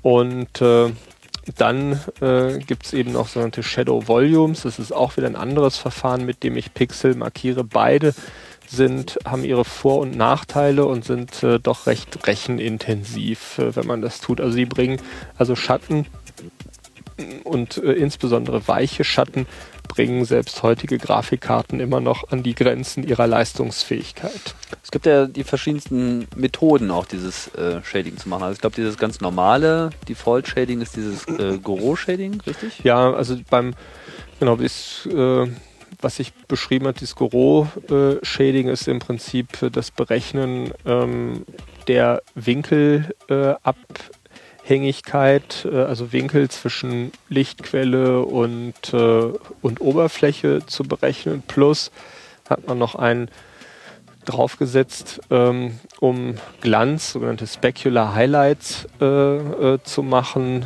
äh, indem man äh, dann nochmal eine, eine spezielle Funktion äh, genommen hat, die nochmal in einem viel engeren Winkel nochmal es ermöglicht, sogenannte Glanz äh, Lichter oder Glanzpunkte zu setzen. Das ist äh, halt das, was äh, man unter Goro-Shading versteht. Man hat dann äh, äh, eben noch das sogenannte Fong-Shading äh, genommen. Beim Fong-Shading war dann der Unterschied, dass statt dass man nur das Ganze für die Ecken der Dreiecke genommen hat, man äh, diese Winkelberechnung für jeden einzelnen Pixel vorgenommen hat, was natürlich äh, wesentlich rechenintensiver ist aber da kann man eben auch unterscheiden zwischen eben vertexbasierter Beleuchtung, also nur an den Ecken der Dreiecke und was dazwischen passiert, wird interpoliert oder eben pixelbasierter Beleuchtung, wo, wo dieser, dieser Winkel für jedes einzelne Pixel berechnet wird. Also wie man sieht, schon sieht, es wird verdammt viel gerechnet äh, in äh, so einer Grafikkarte. Mhm. Ähm, weitere es gibt so. ja auch dann so, also für so für, für dieses ganze Offline-Rendering war ja sehr populär dieses ähm, Raytracing, wo man dann wirklich so einen Lichtstrahl verfolgt. Also das ist aber gar nichts, was man in der Grafikkarte so machen kann, oder? Eigentlich nicht. Man kann, gut, man kann mit programmierbarer Grafikhardware auch tatsächlich mittlerweile Raytracing auf der Grafikkarte machen, aber ähm, von der Qualität her ist, ist äh, oder das, das Problem beim Raytracing ist, äh, dass äh, jeder Lichtstrahl, also oder vielleicht erkläre ich ganz kurz nochmal den Unterschied beim Raytracing, schickt man äh, einen Strahl vom Auge, man muss sich vorstellen, äh, Wann ist die Sonne? Ja, nee, ich so, nee, sitze, vom- ich sitze vom Betrachtungspunkt. vom Betracht, ich, ich sitze vor dem Bildschirm und vom, von meinem Auge geht ein Strahl aus durch jeden einzelnen Pixel. Und ich konstruiere dann eben den, den Strahl äh, für den einen Pixel, für den nächsten und so weiter und äh, berechne dann den Schnittpunkt dieses Strahls mit meinem Szenenobjekt und äh, reflektiere dann diesen Strahl an. Äh, und zwar so lange, ähm, bis ich der Meinung bin, ich müsste ihn jetzt nicht mehr äh, äh, reflektieren. Also im Prinzip so, so, so eine, ja, eine, eine Rückwärtsrechnung. Äh, Rechnung. Normalerweise trifft das Licht ja dann alles bei mir auf. Das heißt, jeder Punkt, den ich sehe, Mhm.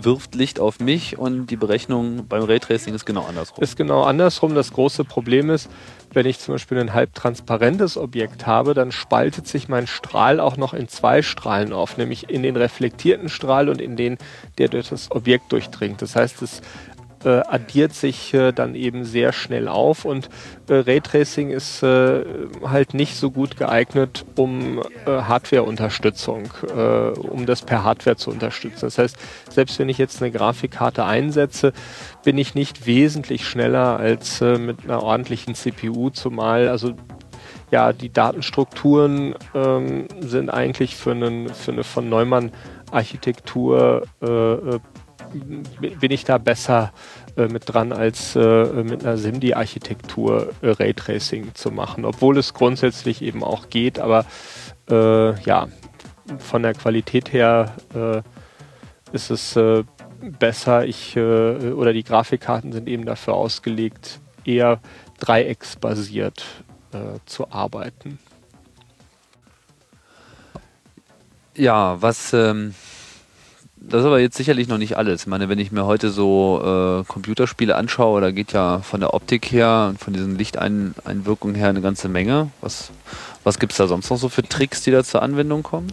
Ja, es gibt einmal noch eine ganze Reihe natürlich von klassischen äh, Tricks wie Glow. Glow ist zum Beispiel ein ganz äh, wichtiger Effekt ähm, mit, äh, wenn ich ähm, einen Scheinwerfer habe oder ein, eine, ein Licht, was, äh, was leuchtet in der Szene, dann äh, äh, oder wenn ich erstmal, wenn ich in der Realität ein, ein Licht sehe, dann erzeugt oder eine Lichtquelle, die hell ist, dann erzeugt die bei mir im Auge um die Lichtquelle herum so eine Art ähm, ja, Glühen. Das heißt, die Lichtquelle ist nicht scharf begrenzt, sondern die franzt aus. Also wenn ich in den Scheinwerfer reinsehe, hat dieser Scheinwerfer ein helles Zentrum und außen drum Also eben quasi eine, eine Simulation des, des eine, Auges. Genau, genau, es ist dann eine Simulation des Auges, wo ich einen Effekt, der eigentlich bei mir im Auge passiert, äh, dann auch in der Grafik mache.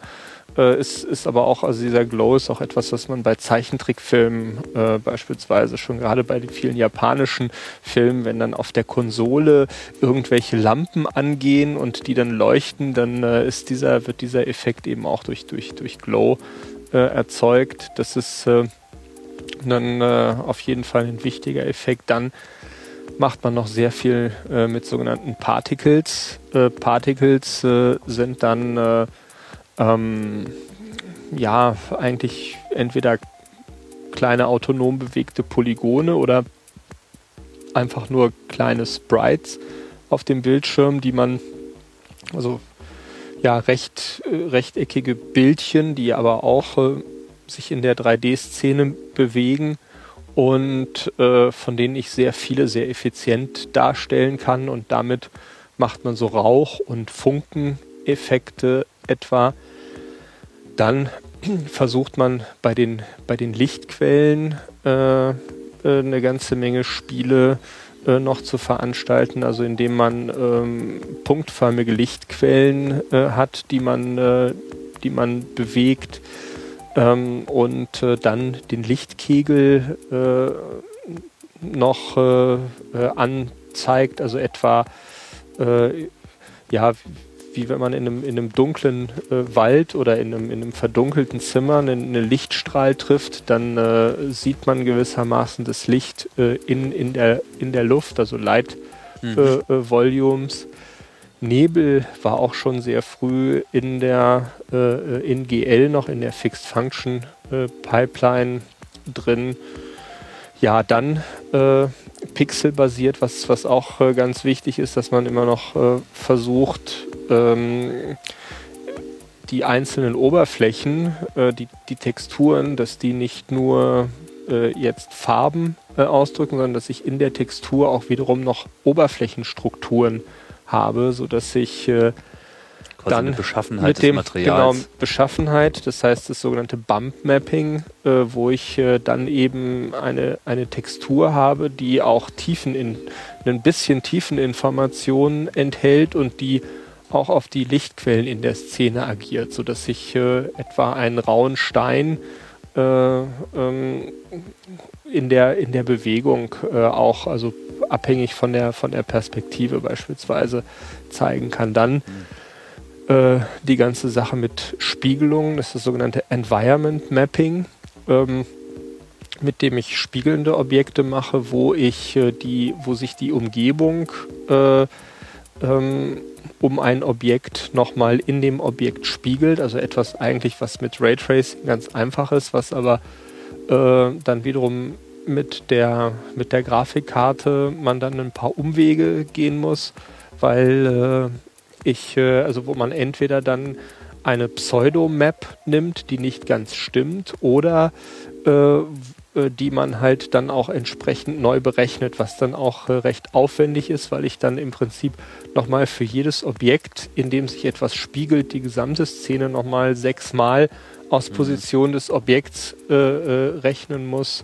Und bei einigen Spielen, ähm, etwa bei äh, Need for Speed Underground ähm, ähm, kann ich, weil die Grafikkarten nicht schnell genug äh, sind, kann ich das gut zum einen abschalten oder ihm sagen, er soll bitte nur alle alle drei oder fünf Frames meine Environment Map neu berechnen. Das äh, sieht dann so ein bisschen albern aus. Also ich schalte es äh, immer ab, weil da hat man das Gefühl, dass die Reflexionen äh, äh so ein bisschen Langsamer der Szenerie sind, ja. hinter, äh, hinterher hinken. Mhm.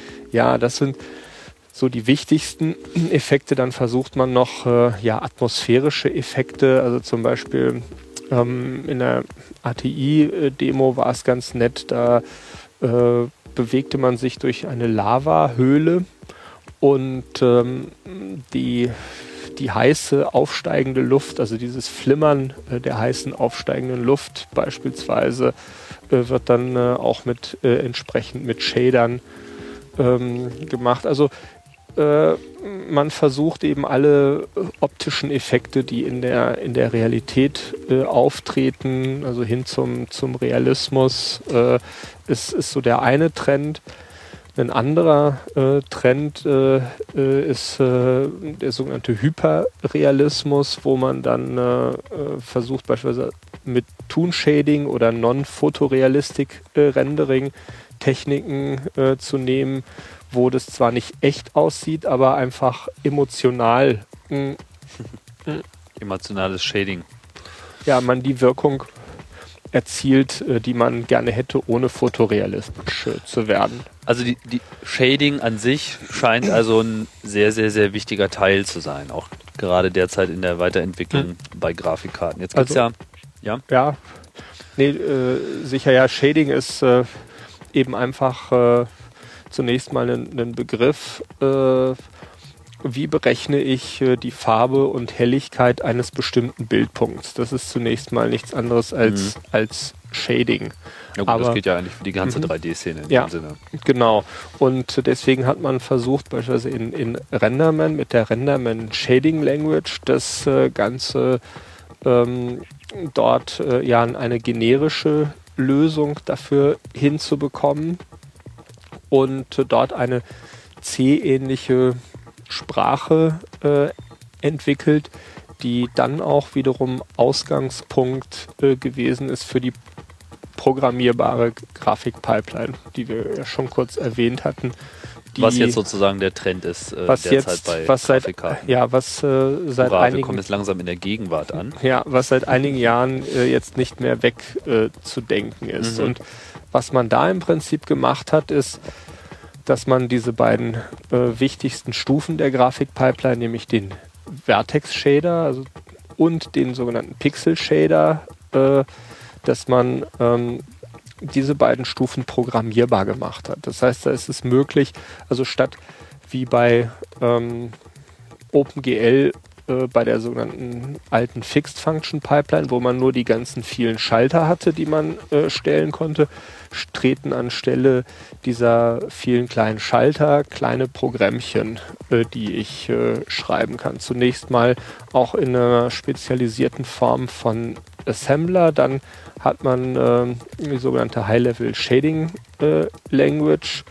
Ähm, ähm, ja, ent entwickelt. Das haben Microsoft und Nvidia zusammengetan, die dann auch äh, unter dem Namen CG bei N Nvidia, aber es ist eigentlich fast ein und dasselbe, HLSL und, und CG. Und äh, das ist eine C-ähnliche Sprache. Was ist HL?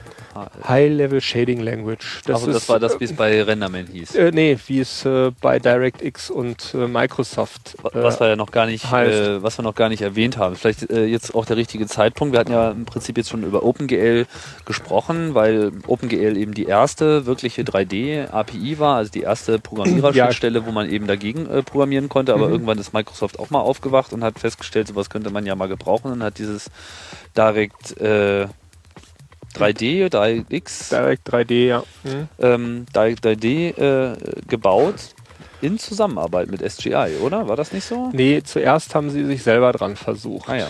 Ähm, und äh, rausgekommen ist eigentlich äh, erstmal etwas, das äh, war nicht toll. Das war irgendwie eigentlich äh, nur knapp äh, überhaupt an der Brauchbarkeitsgrenze. Das, also während OpenGL äh, vergleichsweise hardwarenah ist und äh, sehr genau ähm, die Fähigkeiten der Grafikhardware widerspiegelt. Also eigentlich eine sehr ähm, angenehme Abstraktionsebene ist, mit der man alles machen kann, aber äh, man zumindest die schlimmsten Dinge, äh, nämlich äh, sich nicht mit Registern und Timing und so weiter äh, äh, rumschlagen muss, aber ansonsten doch äh, auch sehr, sehr effizient und, und hardwarenah eigentlich ähm, programmiert, ähm, war ja bestand das Microsoft-Äquivalent daraus, dass man ähm, sich riesige Speicherblöcke zusammengebaut hat, also Kommandoströme, und die dann in einem äh, an die Grafikkarte gegeben hat. Und äh, diese komplexen Datenstrukturen zusammenzubauen war halt sehr fehleranfällig und nur sehr schwierig zu debuggen und äh, auch nicht besonders effizient. Und es war eine unangenehme Vermischung von High-Level und, und, und Low-Level. Und äh, äh, dann gab es noch verschiedene Modi, so den Immediate Mode und äh, andere. Hm. Und äh, ja, es eigentlich äh, ähm, wurde das, äh, ich glaube, bis DirectX 5 äh, war das, war das äh, eine der meistgehassten äh, APIs äh, und äh, ich glaube, John Carmack hat mal auch einen Rant geschrieben, wie furchtbar das Ganze ist. Und irgendwann hat Microsoft offenbar das selber eingesehen, dass das schlimm ist und ein bisschen neidisch äh, nach OpenGL äh, rübergeschielt und hat dann gemacht, äh, was Microsoft halt gerne tut. Es hat dann eine strategische Partnerschaft äh, geschlossen und hat dann eben SGI umarmt. Und äh, SGI hat sich halt umarmen lassen und es ist äh, SGI so ergangen, wie es eben vielen ergangen ist, äh, die von äh, Microsoft umarmt wurden. Ähm, sie haben selber nicht allzu viel äh, davon gehabt, aber Microsoft hatte dann äh, irgendwann äh, die Technologie und die Patente, sodass äh, ähm, dann mit äh, DirectX 6 äh, im Prinzip man etwas hatte, was äh, doch äh, eigentlich OpenGL von der, von der Funktionalität her äh, sich nicht grundlegend äh, unterscheidet, kann man sagen. Es ist äh, noch ein bisschen, also die, die Calls sehen ein bisschen unschöner aus, aber eigentlich ist es, äh, ist es sehr ähnlich. Und es gibt halt noch eine Menge äh, High-Level-Stuff in, äh, in Direct 3D bzw. DirectX. und ähm, es, es nimmt einen äh, wenn, man, wenn man will, eine ganze Menge Arbeit ab. Man ist aber eben auf Windows, auf die Windows-Plattform festgelegt, während man bei OpenGL äh, eine breite Wahl eigentlich an Plattformen hat. Und es gibt, äh, weiß nicht, ich glaube, über 20 verschiedene Betriebssysteme, äh, auf denen OpenGL äh, Implementationen zu finden sind. Und wie sieht es mit OpenGL auf Windows aus? Ja, ähm, also äh, funktioniert auch problemlos. Muss man das noch installieren oder ist das Nein. irgendwie da? Hm. Das ist da. Das heißt, es ist Teil von Windows auch. Das ist äh, Teil von Windows, wobei von der Architektur her äh, ähm, steckt die meiste Funktionalität im Grafikkartentreiber. Das heißt, äh, das eigentliche, die eigentliche OpenGL-Implementation sitzt im Treiber und äh, die äh, OpenGL DLL ähm, hatte sich, äh, ich weiß nicht, acht Jahre lang nicht verändert, brauchte auch nicht, weil äh, die äh, sozusagen die Fähigkeiten des Grafiktreibers äh, transparent hm. zugänglich gemacht werden. Ja, das hört man ja immer wieder, dass ähm, bestimmte GL-Probleme auftreten, aber es dann äh, doch wieder an den Treibern liegt. Ich meine, es ist auch nochmal ein ganz spezielles Phänomen, was man immer wieder findet. Es liegt extrem viel Intelligenz in den Treibern. Und äh, es ist ja auch so, dass zum Beispiel unter Linux eben Grafikkartentreiber nicht Open Source sind. Mhm. Das hat sicherlich äh, viele Gründe, sicherlich auch äh, solche Gründe mit Patenten, Patentverletzungen. Wenn man jetzt irgendwie den Treiber in Open Source ausliefern würde, stehen wahrscheinlich gleich wieder zehn äh, Patentinhaber vor der Tür und würden äh, die Leute wegen irgendwas verklagen. Ja, aber wahrscheinlich ist es eher so dieses äh, einen technischen Vorsprung haben, weil ja. man eben da sehr viel implementiert, was man gar nicht erst in der Hardware drin hat. Es ist sicherlich auch viel, dass sich nicht in die Karten gucken äh, lassen wollen an der Stelle. Also viele Tricks sag ich mal, stecken eben auch in dem Treiber drin. Das heißt, es ist immer ein Zusammenspiel aus Grafikhardware und äh, dem Treiber, der macht, äh, der, der macht teilweise äh, schon auch eine ganze Menge. Viele äh, Dinge sind äh, dann auch oft viele Funktionalitäten von GL in Software implementiert. man weiß das nie so genau. Abhängig von der Grafikkarte dann und, und vom Treiber sind dann eben manche Dinge beschleunigt und manche Dinge nicht. Also das kann eben auch passieren, dass dann halt eine Software-Emulation äh, äh, loslegt, wenn man bestimmte Pixelformate wählt oder andere Dinge. Und da muss man dann sehr genau wieder ähm, die Herstellerdokumentation sich äh, ansehen, ob äh, man dann auf dem, sich auf dem sogenannten Fast Path äh, befindet oder ob es dann plötzlich merkwürdigerweise ganz langsam äh, wird, weil die Software-Emulation mhm. einspringt. Aber das ist auch bei OpenGL und äh, bei DirectX äh, genau dasselbe. Das kann einem jederzeit passieren.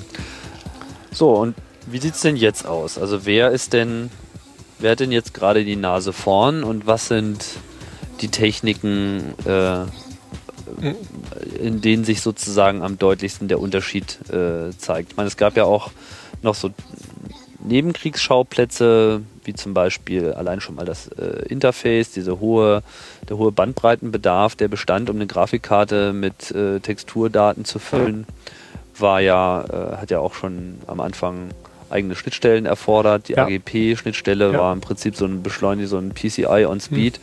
Jetzt wird das Ganze, glaube ich, durch PCI Express alles mal wieder auf einen allgemeinen Level geholt. Aber was ist sozusagen, was, was zeichnet die Grafikkarten heutzutage aus? Worauf muss man schauen, um zu bewerten, dass eine Grafikkarte toll ist?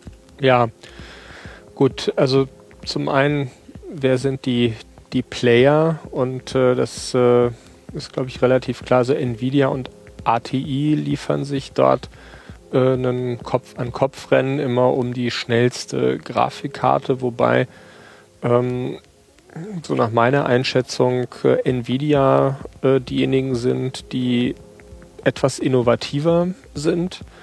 Ähm, ATI sind, ist äh, vielfach pragmatischer. So, die sind manchen Stellen vielleicht technisch ein bisschen hinterher, aber gucken dann äh, vielleicht etwas besser auf den Leistungsverbrauch oder schaffen es, ihre Chips dann etwas äh, äh preiswerter äh, zu fertigen.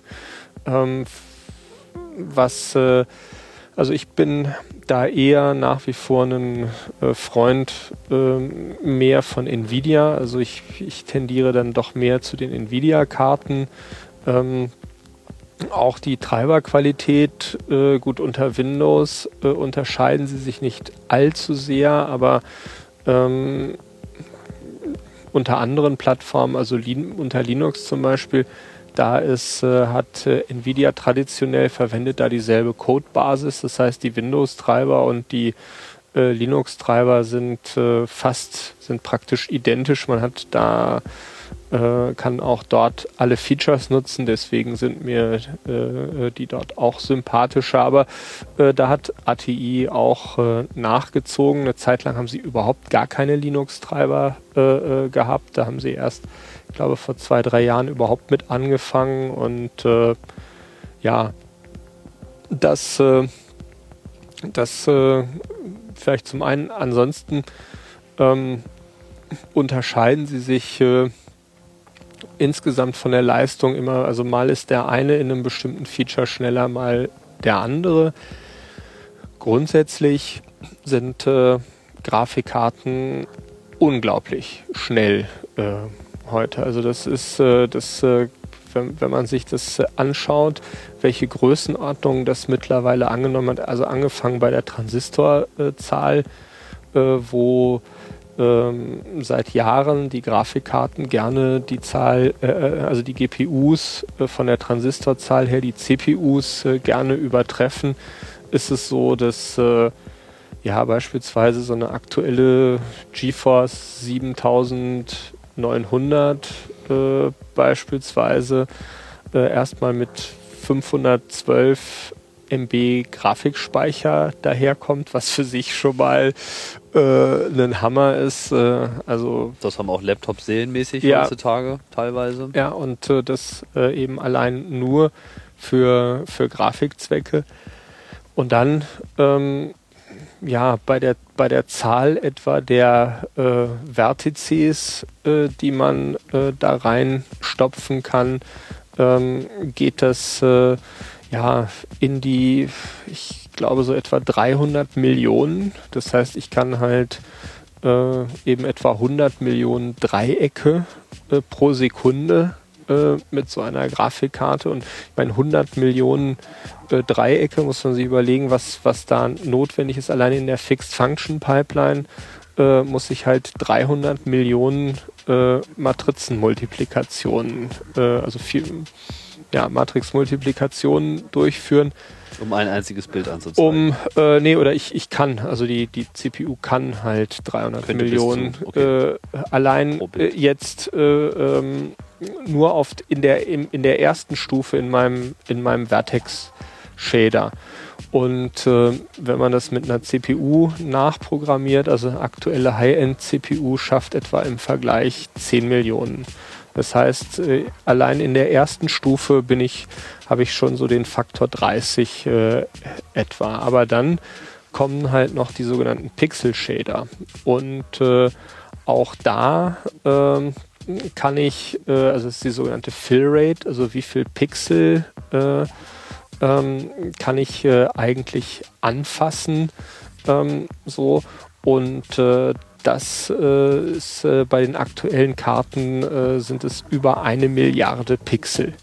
Muss man sich mal überlegen, pro, äh, pro, Sekunde, pro Sekunde, Die, ich, die ich anfassen äh, kann. Wenn jetzt mein, mein Bildschirm 1000 Pixel hat, äh, einem, also 1000, bei einem 1000 mal 1000 Bildschirm jetzt mal mhm. Durchschnitt habe ich eine Million Pixel, sichtbare Pixel auf dem Bildschirm und kann halt aber eine Milliarde Pixel äh, äh, bemalen. Das heißt, ich kann eigentlich von der reinen Pixel-Power kann ich äh, 1000 Mal in der Sekunde, äh, kann ich also mit 1000 Hertz äh, meinen Bildschirm vollschreiben, äh, wenn ich, äh, wenn ich Wenn das du will. möchtest, wenn das irgendwas nützen würde. Genau. So, und Aber dann, das ist ja zumindest schon mal ein Vorteil. Also bei, bei Spielen ist es natürlich ganz wichtig, aber auch generell will man natürlich auf jeden Fall schon mal eine hohe Wechselfrequenz haben. Also 100 Hertz ist auf jeden Fall erstrebenswert. ja, äh, und äh, gut, man hat auch, äh, ähm, muss auch sehen, wenn ich so eine Szene male, dann habe ich auch einen Overdraw, das heißt, äh, ich sehe halt, ich habe halt auch verdeckte Flächen und äh, muss halt, das heißt, ich muss jedes Pixel tatsächlich in der Szene mehrmals übermalen, weil ich halt vorher nicht weiß, welches, welche Fläche jetzt vorne ist und welche hinten. Und wenn ich eben besagtes Sortieren vermeiden will, dann äh, ja, ähm, habe ich halt eben dieses, dieses Overdraw. Insofern äh, ist es so, dass Grafikkarten sind halt gut wie generell Rechner sind eben immer zu langsam. Ähm, so und so ist das bei Grafikkarten auch, wobei es gab mal den äh, in der Frühzeit, so in den 90ern, äh, der, der Spruch, äh, what is äh, äh, reality? Äh, 100 million polygons per second. äh, so. Und äh, mittlerweile sind wir äh, da. Gut, man weiß, es gibt immer noch äh, einen gewissen Abstand. Also es ist, äh, also wir haben Reality immer noch nicht äh, erreicht, aber es liegt jetzt nicht mehr unbedingt allein an den, an den Grafikkarten, äh, aber wir, wir kommen eben immer mehr in die Nähe und äh, gut, eine Vision ist eben das sogenannte Cinematic äh, Computing, das halt das, was aus meiner Grafikkarte herausfällt, ununterscheidbar ist äh, von dem, was etwa eine Videokamera, die ich irgendwo in die Welt halte, mir liefert, sodass ich eben von der Realität ununterscheidbare Bilder äh, habe. Und wie weit sind wir davon noch entfernt? Ähm, naja, äh, ähm, schwer, schwer zu sagen. Das äh, Auge ist schon sehr gut äh, darin, äh, ähm, einfach Unterschiede zu entdecken und die Realität ist dann im Zweifelsfall doch äh, äh, sehr subtil. Ich würde sagen, es, es hängt von der, von der Szene ab, aber wir, also wir kommen, wir kommen immer äh, näher dran und es ist eigentlich äh, äh, absehbar. Aber die, die Schwierigkeiten beginnen halt äh, jetzt äh, an anderen Stellen äh, ähm, zu liegen, nicht nur in der reinen Grafik, äh, Sondern halt bei Rechenleistung, 3D-Szenen auch so sondern- das physikalische sondern die Modell. Physik, das physikalische Modell äh, dahinter und Bewegungen und äh, wie sich die Dinge äh, so, so beeinflussen.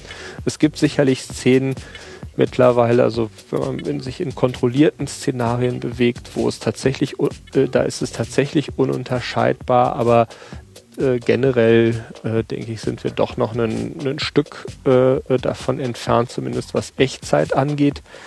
Was nicht Echtzeit äh, angeht, äh, gibt es seit einigen Jahren schon, äh, oder nein, äh, da weiß man mittlerweile, äh, dass äh, ja viele Filme oder nein, praktisch praktisch jeder Film, den man äh, heutzutage im Kino sieht, zumindest jede teurere Hollywood-Produktion, besteht in vielen Teilen ähm, aus rechnergenerierten Bildern, die man nicht unterscheiden kann oder die man einfach als Realität akzeptiert und äh, da ist es, ist es schon erreicht äh, auf jeden Fall. Das heißt, es ist äh, Ist noch nicht der virtuelle Schauspieler, aber zumindest also wir kann man schon ja. eine ganze Menge auch ausbügeln an Fehlern. Mhm, wobei es, äh, man hat auch tatsächlich einen virtuellen Schauspieler mit allem Zip und Zap äh, von, ein, äh, von ein paar Jahren äh, gemacht, der schon äh, zumindest äh, also für also nicht erkennbar virtuell war. Ähm, man hat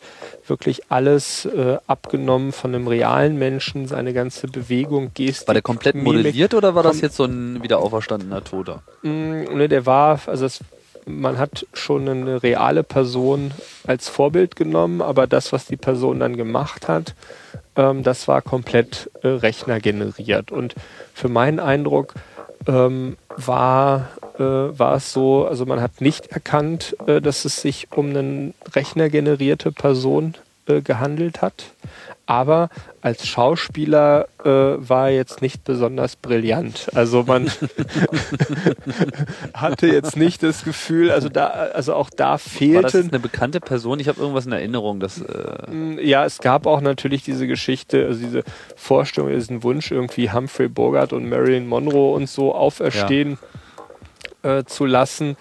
Ähm, aber äh, also da ist man, glaube ich, noch, äh, noch ein ganzes Stück äh, von. Äh, das ist ja dann aber auch wirklich die, das höchste Maß an Subtilität. Entfernt, da, ja. Äh, also diese, also was, was halt so ein bisschen fehlte, war eben genau diese Subtilität. Äh, er kam ein bisschen hölzern äh, rüber, also auch im Vergleich, man hatte den echt, die echte Person und die computergenerierte und man hatte das Gefühl, die computergenerierte ist einfach ein schlechterer Schauspieler als die äh, äh, reale Person. Also es fehlte noch so, so ein bisschen äh, äh, etwas, was man zwar nicht genau beziffern äh, oder nicht, nicht genau benennen konnte, äh, aber ja, ähm, da ja, ach, das wäre jetzt so ein schönes Ende gewesen, aber ich will jetzt doch nochmal ähm, noch einen Aspekt äh, aufgreifen zum Schluss. Du hast ja schon gesagt, die Grafikkarten sind den normalen CPUs in der reinen Rechenleistung schon weit überlegen. Fragt man sich ja eigentlich, warum eigentlich äh, die ja. CPUs da nicht so gut mithalten können. Ja gut, dafür gibt's, also da ist äh, der Grund, die sind halt spezialisiert für eine äh, bestimmte ähm, Aufgabe. Das heißt, äh, diese SIMD-Architektur hat halt bestimmte Vorteile. Es ist besser parallelisierbar, weil äh, ich äh, den mir aus dem Datenstrom, also ich habe halt im Datenstrom unabhängige Elemente. Ich muss also nicht auf Abhängigkeiten achten, sondern ich kann einfach die Daten an meine 16 Einheiten so verteilen, wer gerade Zeit hat und brauche mich eben um viele Dinge nicht zu kümmern. Und auch ähm, im Speicher mit den Pixeln, also es ist eben sehr gut parallelisierbar dort. Das ist äh, also hat einen Grund Spezialisierung und Parallelisierbarkeit und das äh, führt dann äh, zu eben mehr äh, Rechenpower. Wobei, wenn ich ein beliebiges Problem äh, habe oder wenn ich ein ungünstiges Problem habe, was sich eben nicht so gut eignet für die Grafikkarte, dann ist meine CPU äh, noch schneller. In anderen Fällen, wo es besonders gut passt, äh, äh rennt mir halt die, die GPU tatsächlich einfach davon. Es gibt ja jetzt schon erste Bestrebungen, ähm, diese überbordende Grafikperformance, die ja auch in den allermeisten Fällen gar nicht richtig ausgenutzt wird. Ich meine, wenn ich jetzt in meinem Webbrowser klicke, kann man nicht gerade von einer Überlastung der 3D-Funktion der Grafikkarte reden.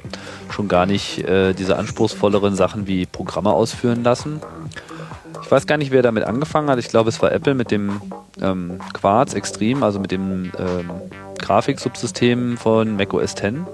Die haben ja im Prinzip als allererste generisch für alle Programme Nutzen äh, gemacht von der Grafikkarte. Zunächst einmal nur von der Textur-Mapping-Funktion, also hat quasi Fenster einfach als in dem Moment, wo sie berechnet waren, einfach in die Grafikkarte geschoben und wenn ich die Fenster hin und her schiebe und durch die Gegend bewege, dann braucht man ja den Inhalt nicht nochmal neu zu berechnen, wenn er sich nicht ändert. Und dann kann das eben schon mal die Grafikkarte machen und die CPU ist frei für andere Sachen. Gut, aber das ist eher eine, würde ich sagen, eine normale Nutzung, ne? Nutzung der Grafikkarte für Dinge, äh, für die sie eigentlich eher fast gedacht ist. Also cleverer war äh, zum Beispiel schon die Idee jetzt von, von Apple, äh, Pixel Shader fürs Font-Rendering einzusetzen. Das äh, finde ich schon äh, ziemlich abgefahren, muss ich sagen. Ähm, ansonsten. Meinst du das? Ähm dieses Feature, was im letzten Betriebssystem mhm. im Prinzip fertig war, aber noch nicht so richtig mit allen ja. Programmen zusammengespielt mhm. hat. Aber grunds also grundsätzlich ist die Idee Das ist mehr abgefahren. als nur das Font-Rendering ja. gewesen. Das war ja, ja äh, im Prinzip das komplette Grafik-Subsystem, also die mhm. komplette ja, aber, wir berechnen ja, Bilder. Mhm, aber, ja, aber speziell, wie gesagt, andere ist eher normal, aber Font-Rendering mit Pixel-Shadern zu machen, ist schon, äh, äh, ist schon ziemlich geil. Ähm, na, angefangen hat es eher also in der äh, aus der wissenschaftlichen äh, äh, Community, wo man natürlich auch immer für alle möglichen Simulationszwecke äh, gerne also hungrig ist nach Rechenpower und da hat man natürlich sehr schnell versucht, alle möglichen Algorithmen vom irgendwie Invertieren von Matrizen über alle möglichen Simulationen bis hin zu Raytracing geguckt, was kann ich noch, also welches Problem passt und mappt halt noch auf die Grafikkarte. Und da gibt es schon eine große Szene, äh, wo äh, jedes Jahr oder äh, auf der SIGGRAPH natürlich, aber auch äh, äh, äh, sonst so man Leute findet, die sagen, ich habe dieses oder jenes Problem jetzt auf der Grafikkarte gemacht. Ganz, also ein Klassiker da, den man sogar mit der Fixed Function Pipeline machen konnte, war natürlich Game of Life, ähm, so die, äh,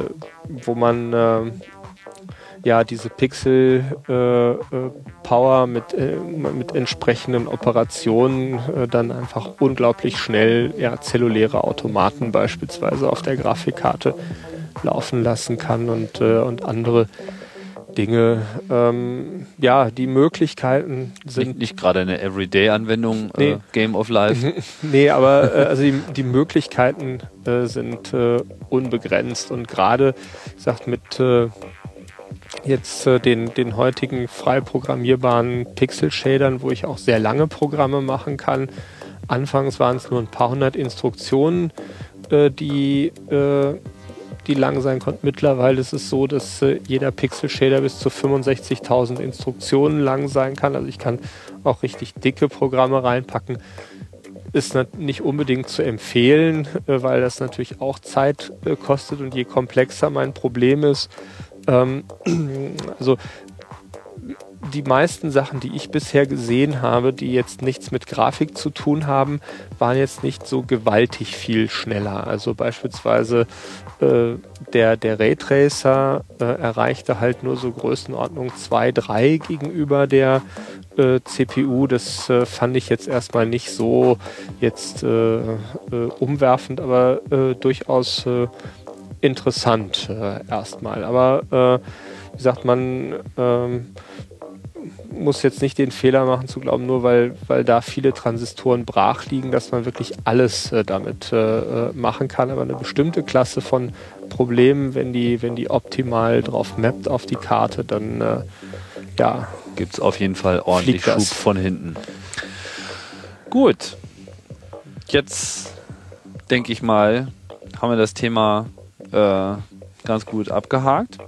Fällt dir noch ja. irgendwas äh, ein als Schlusswort? Ah, man könnte so viel erzählen. Es gibt, gibt noch, so sicherlich erzählt. noch tausende von Sachen, aber sind jetzt, äh, sind jetzt glaube ich, schon ganz, ganz gut. Äh, genau, wir wollten ja auch äh, nur einen Teilaspekt dieser unendlichen Welt darstellen, nämlich äh, die Funktionsweise von Grafikkarten und 3D äh, den 3D-Aspekt im Besonderen. Ich hoffe, uns ist das auch ein wenig äh, gelungen. Die Sendung war mal wieder etwas länger, war ja auch mit Pavel.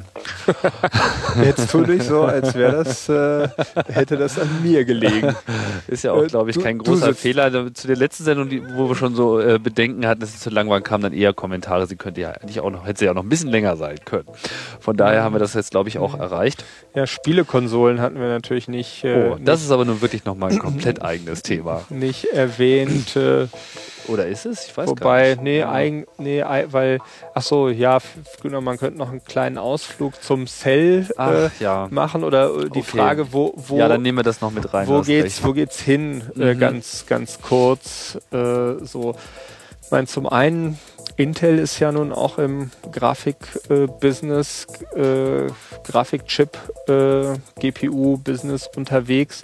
Nie mischt nie ganz vorne mit äh, an der, aber so das, was äh, Intel äh, dort baut, ist auf jeden Fall auch solide und also diese 900er, 950er ja, Chips sind die in günstigeren Notebooks auch zum Einsatz kommen ja, zum Beispiel. Mhm. Ja, also vor, ich sag mal, mit so einem aktuellen Intel äh, äh, Chip, da hätte man sich vor ein paar Jahren auf jeden Fall, also vor zwei, drei Jahren wäre das Top of the Line äh, gewesen. Mhm. So und auch von den Features her, programmierbare Grafikpipeline und so sind ein bisschen ähm, ja, also so sind Wesentliche.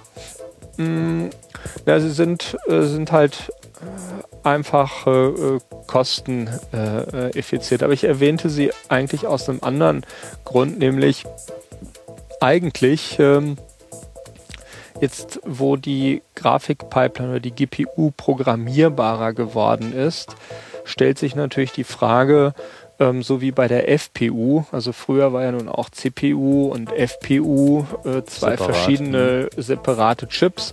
Warum äh, packt man nicht äh, eigentlich die GPU äh, zusammen mit der CPU auf einen Chip. Dann hat man auch viele lästige Bandbreitenprobleme gelöst, kann tolle Dinge damit machen. Mhm. Und ne, auf die Idee ist aber schon äh, jemand äh, gekommen, nämlich äh, Sony äh, äh, im Prinzip und IBM mit der sogenannten Cell-Architektur. Im Grunde genommen ist die Cell-Architektur eigentlich genau ähm, die Zukunft äh, der ähm, ja, der Grafikkarten äh, oder Grafiksubsysteme. Jetzt mal unabhängig davon, äh, dass der aktuelle Cell-Prozessor vielleicht nicht ganz so ideal gelungen ist, so ist aber die, der äh, architektonische Ansatz von dem Ganzen, nämlich ein äh, ein oder mehrere MIMDI-Kerne äh, zusammen mit halt äh, einer größeren Anzahl von SIMDI-Prozessoren auf äh, einem Chip äh, zu haben, eigentlich. Äh, also so ein General Purpose äh, mhm. Prozessorkern und ein äh, spezialisierter genau, Prozessorkern. Also ja, im, im Prinzip eigentlich das, was jetzt in meiner Grafikkarte steckt, äh, mit auf der CPU äh, zu haben. Noch Aber das gibt's doch schon. Ich meine, das ist doch mit SSE 3 oder SSE oder MMX, ja. Altivec, sind doch im Prinzip SIMD-Recheneinheiten. Ja, aber die sind, das sind zu wenige, die sind nicht leistungsfähig genug. Also sie sind ein,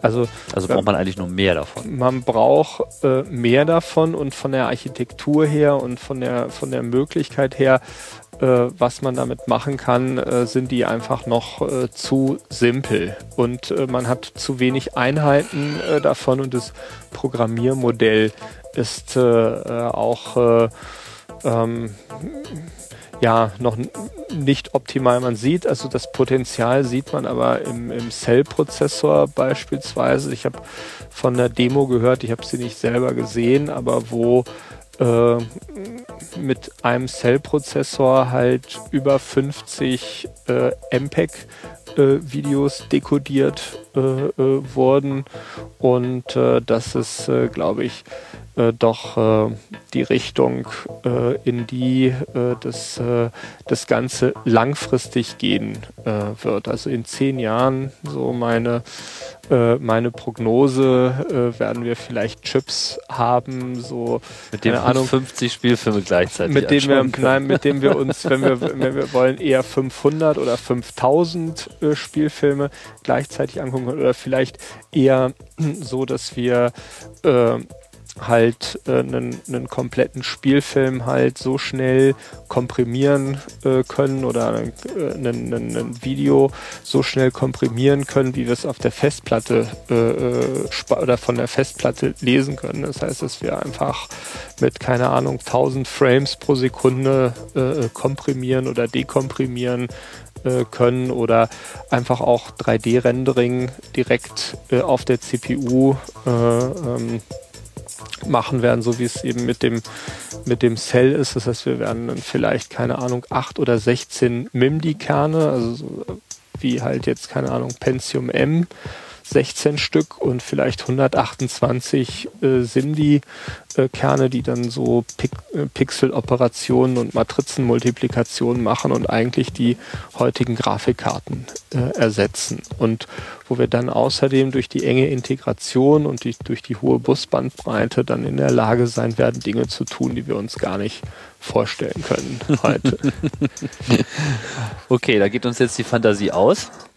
Und weil das so ist, ähm, machen wir jetzt hier Schluss. Ja. Und äh, ja, äh, vielen Dank, Pavel. Es wird auch, wird auch kalt. Vielleicht sollte man noch abschließend sagen, dass es wahrscheinlich der erste Open-Air-Podcast. äh, äh genau, wir sitzen hier im Garten, ganz schön. Ja, genau. Von wegen Podcasts kommen immer nur aus mhm. dem Wohnzimmer. Sie kommen manchmal auch aus dem Garten. Mhm. Stimmt, es wird jetzt äh, schon ein bisschen chillig hier. Mhm. Ähm, nichtsdestotrotz, wenn ihr Anmerkungen, Anregungen, Kritik und äh, sonstige äh, Hinzufügungen habt zu diesem Podcast oder zu zukünftigen von Chaos Radio, dann könnt ihr euch wie immer an chaosradio.ccc.de wenden. Alle Informationen zu den Sendungen und auch insbesondere zu so einer techniklastigen Sendung, wie wir es jetzt gerade hatten. Ihr findet zu dieser Sendung auch immer die kompletten Shownotes online mit allen Links auf äh, komplizierte Begriffe so äh, wir da eine Ressource im Web gefunden haben. In der Regel immer ein Link in die Wikipedia, das hilft ja auch immer schon weiter. Ja, und äh, ich hoffe, dass es euch gefallen hat und dass ihr auch äh, das nächste Mal wieder äh, zuschaltet, wenn ihr Pavel sagen hört. Jetzt wäre dein Einsatz gewesen. wenn ihr äh, Lust habt, wieder reinzuhören, dann macht ihr das einfach. Ich sage jetzt mal Tschüss. Tschüss. Bis bald.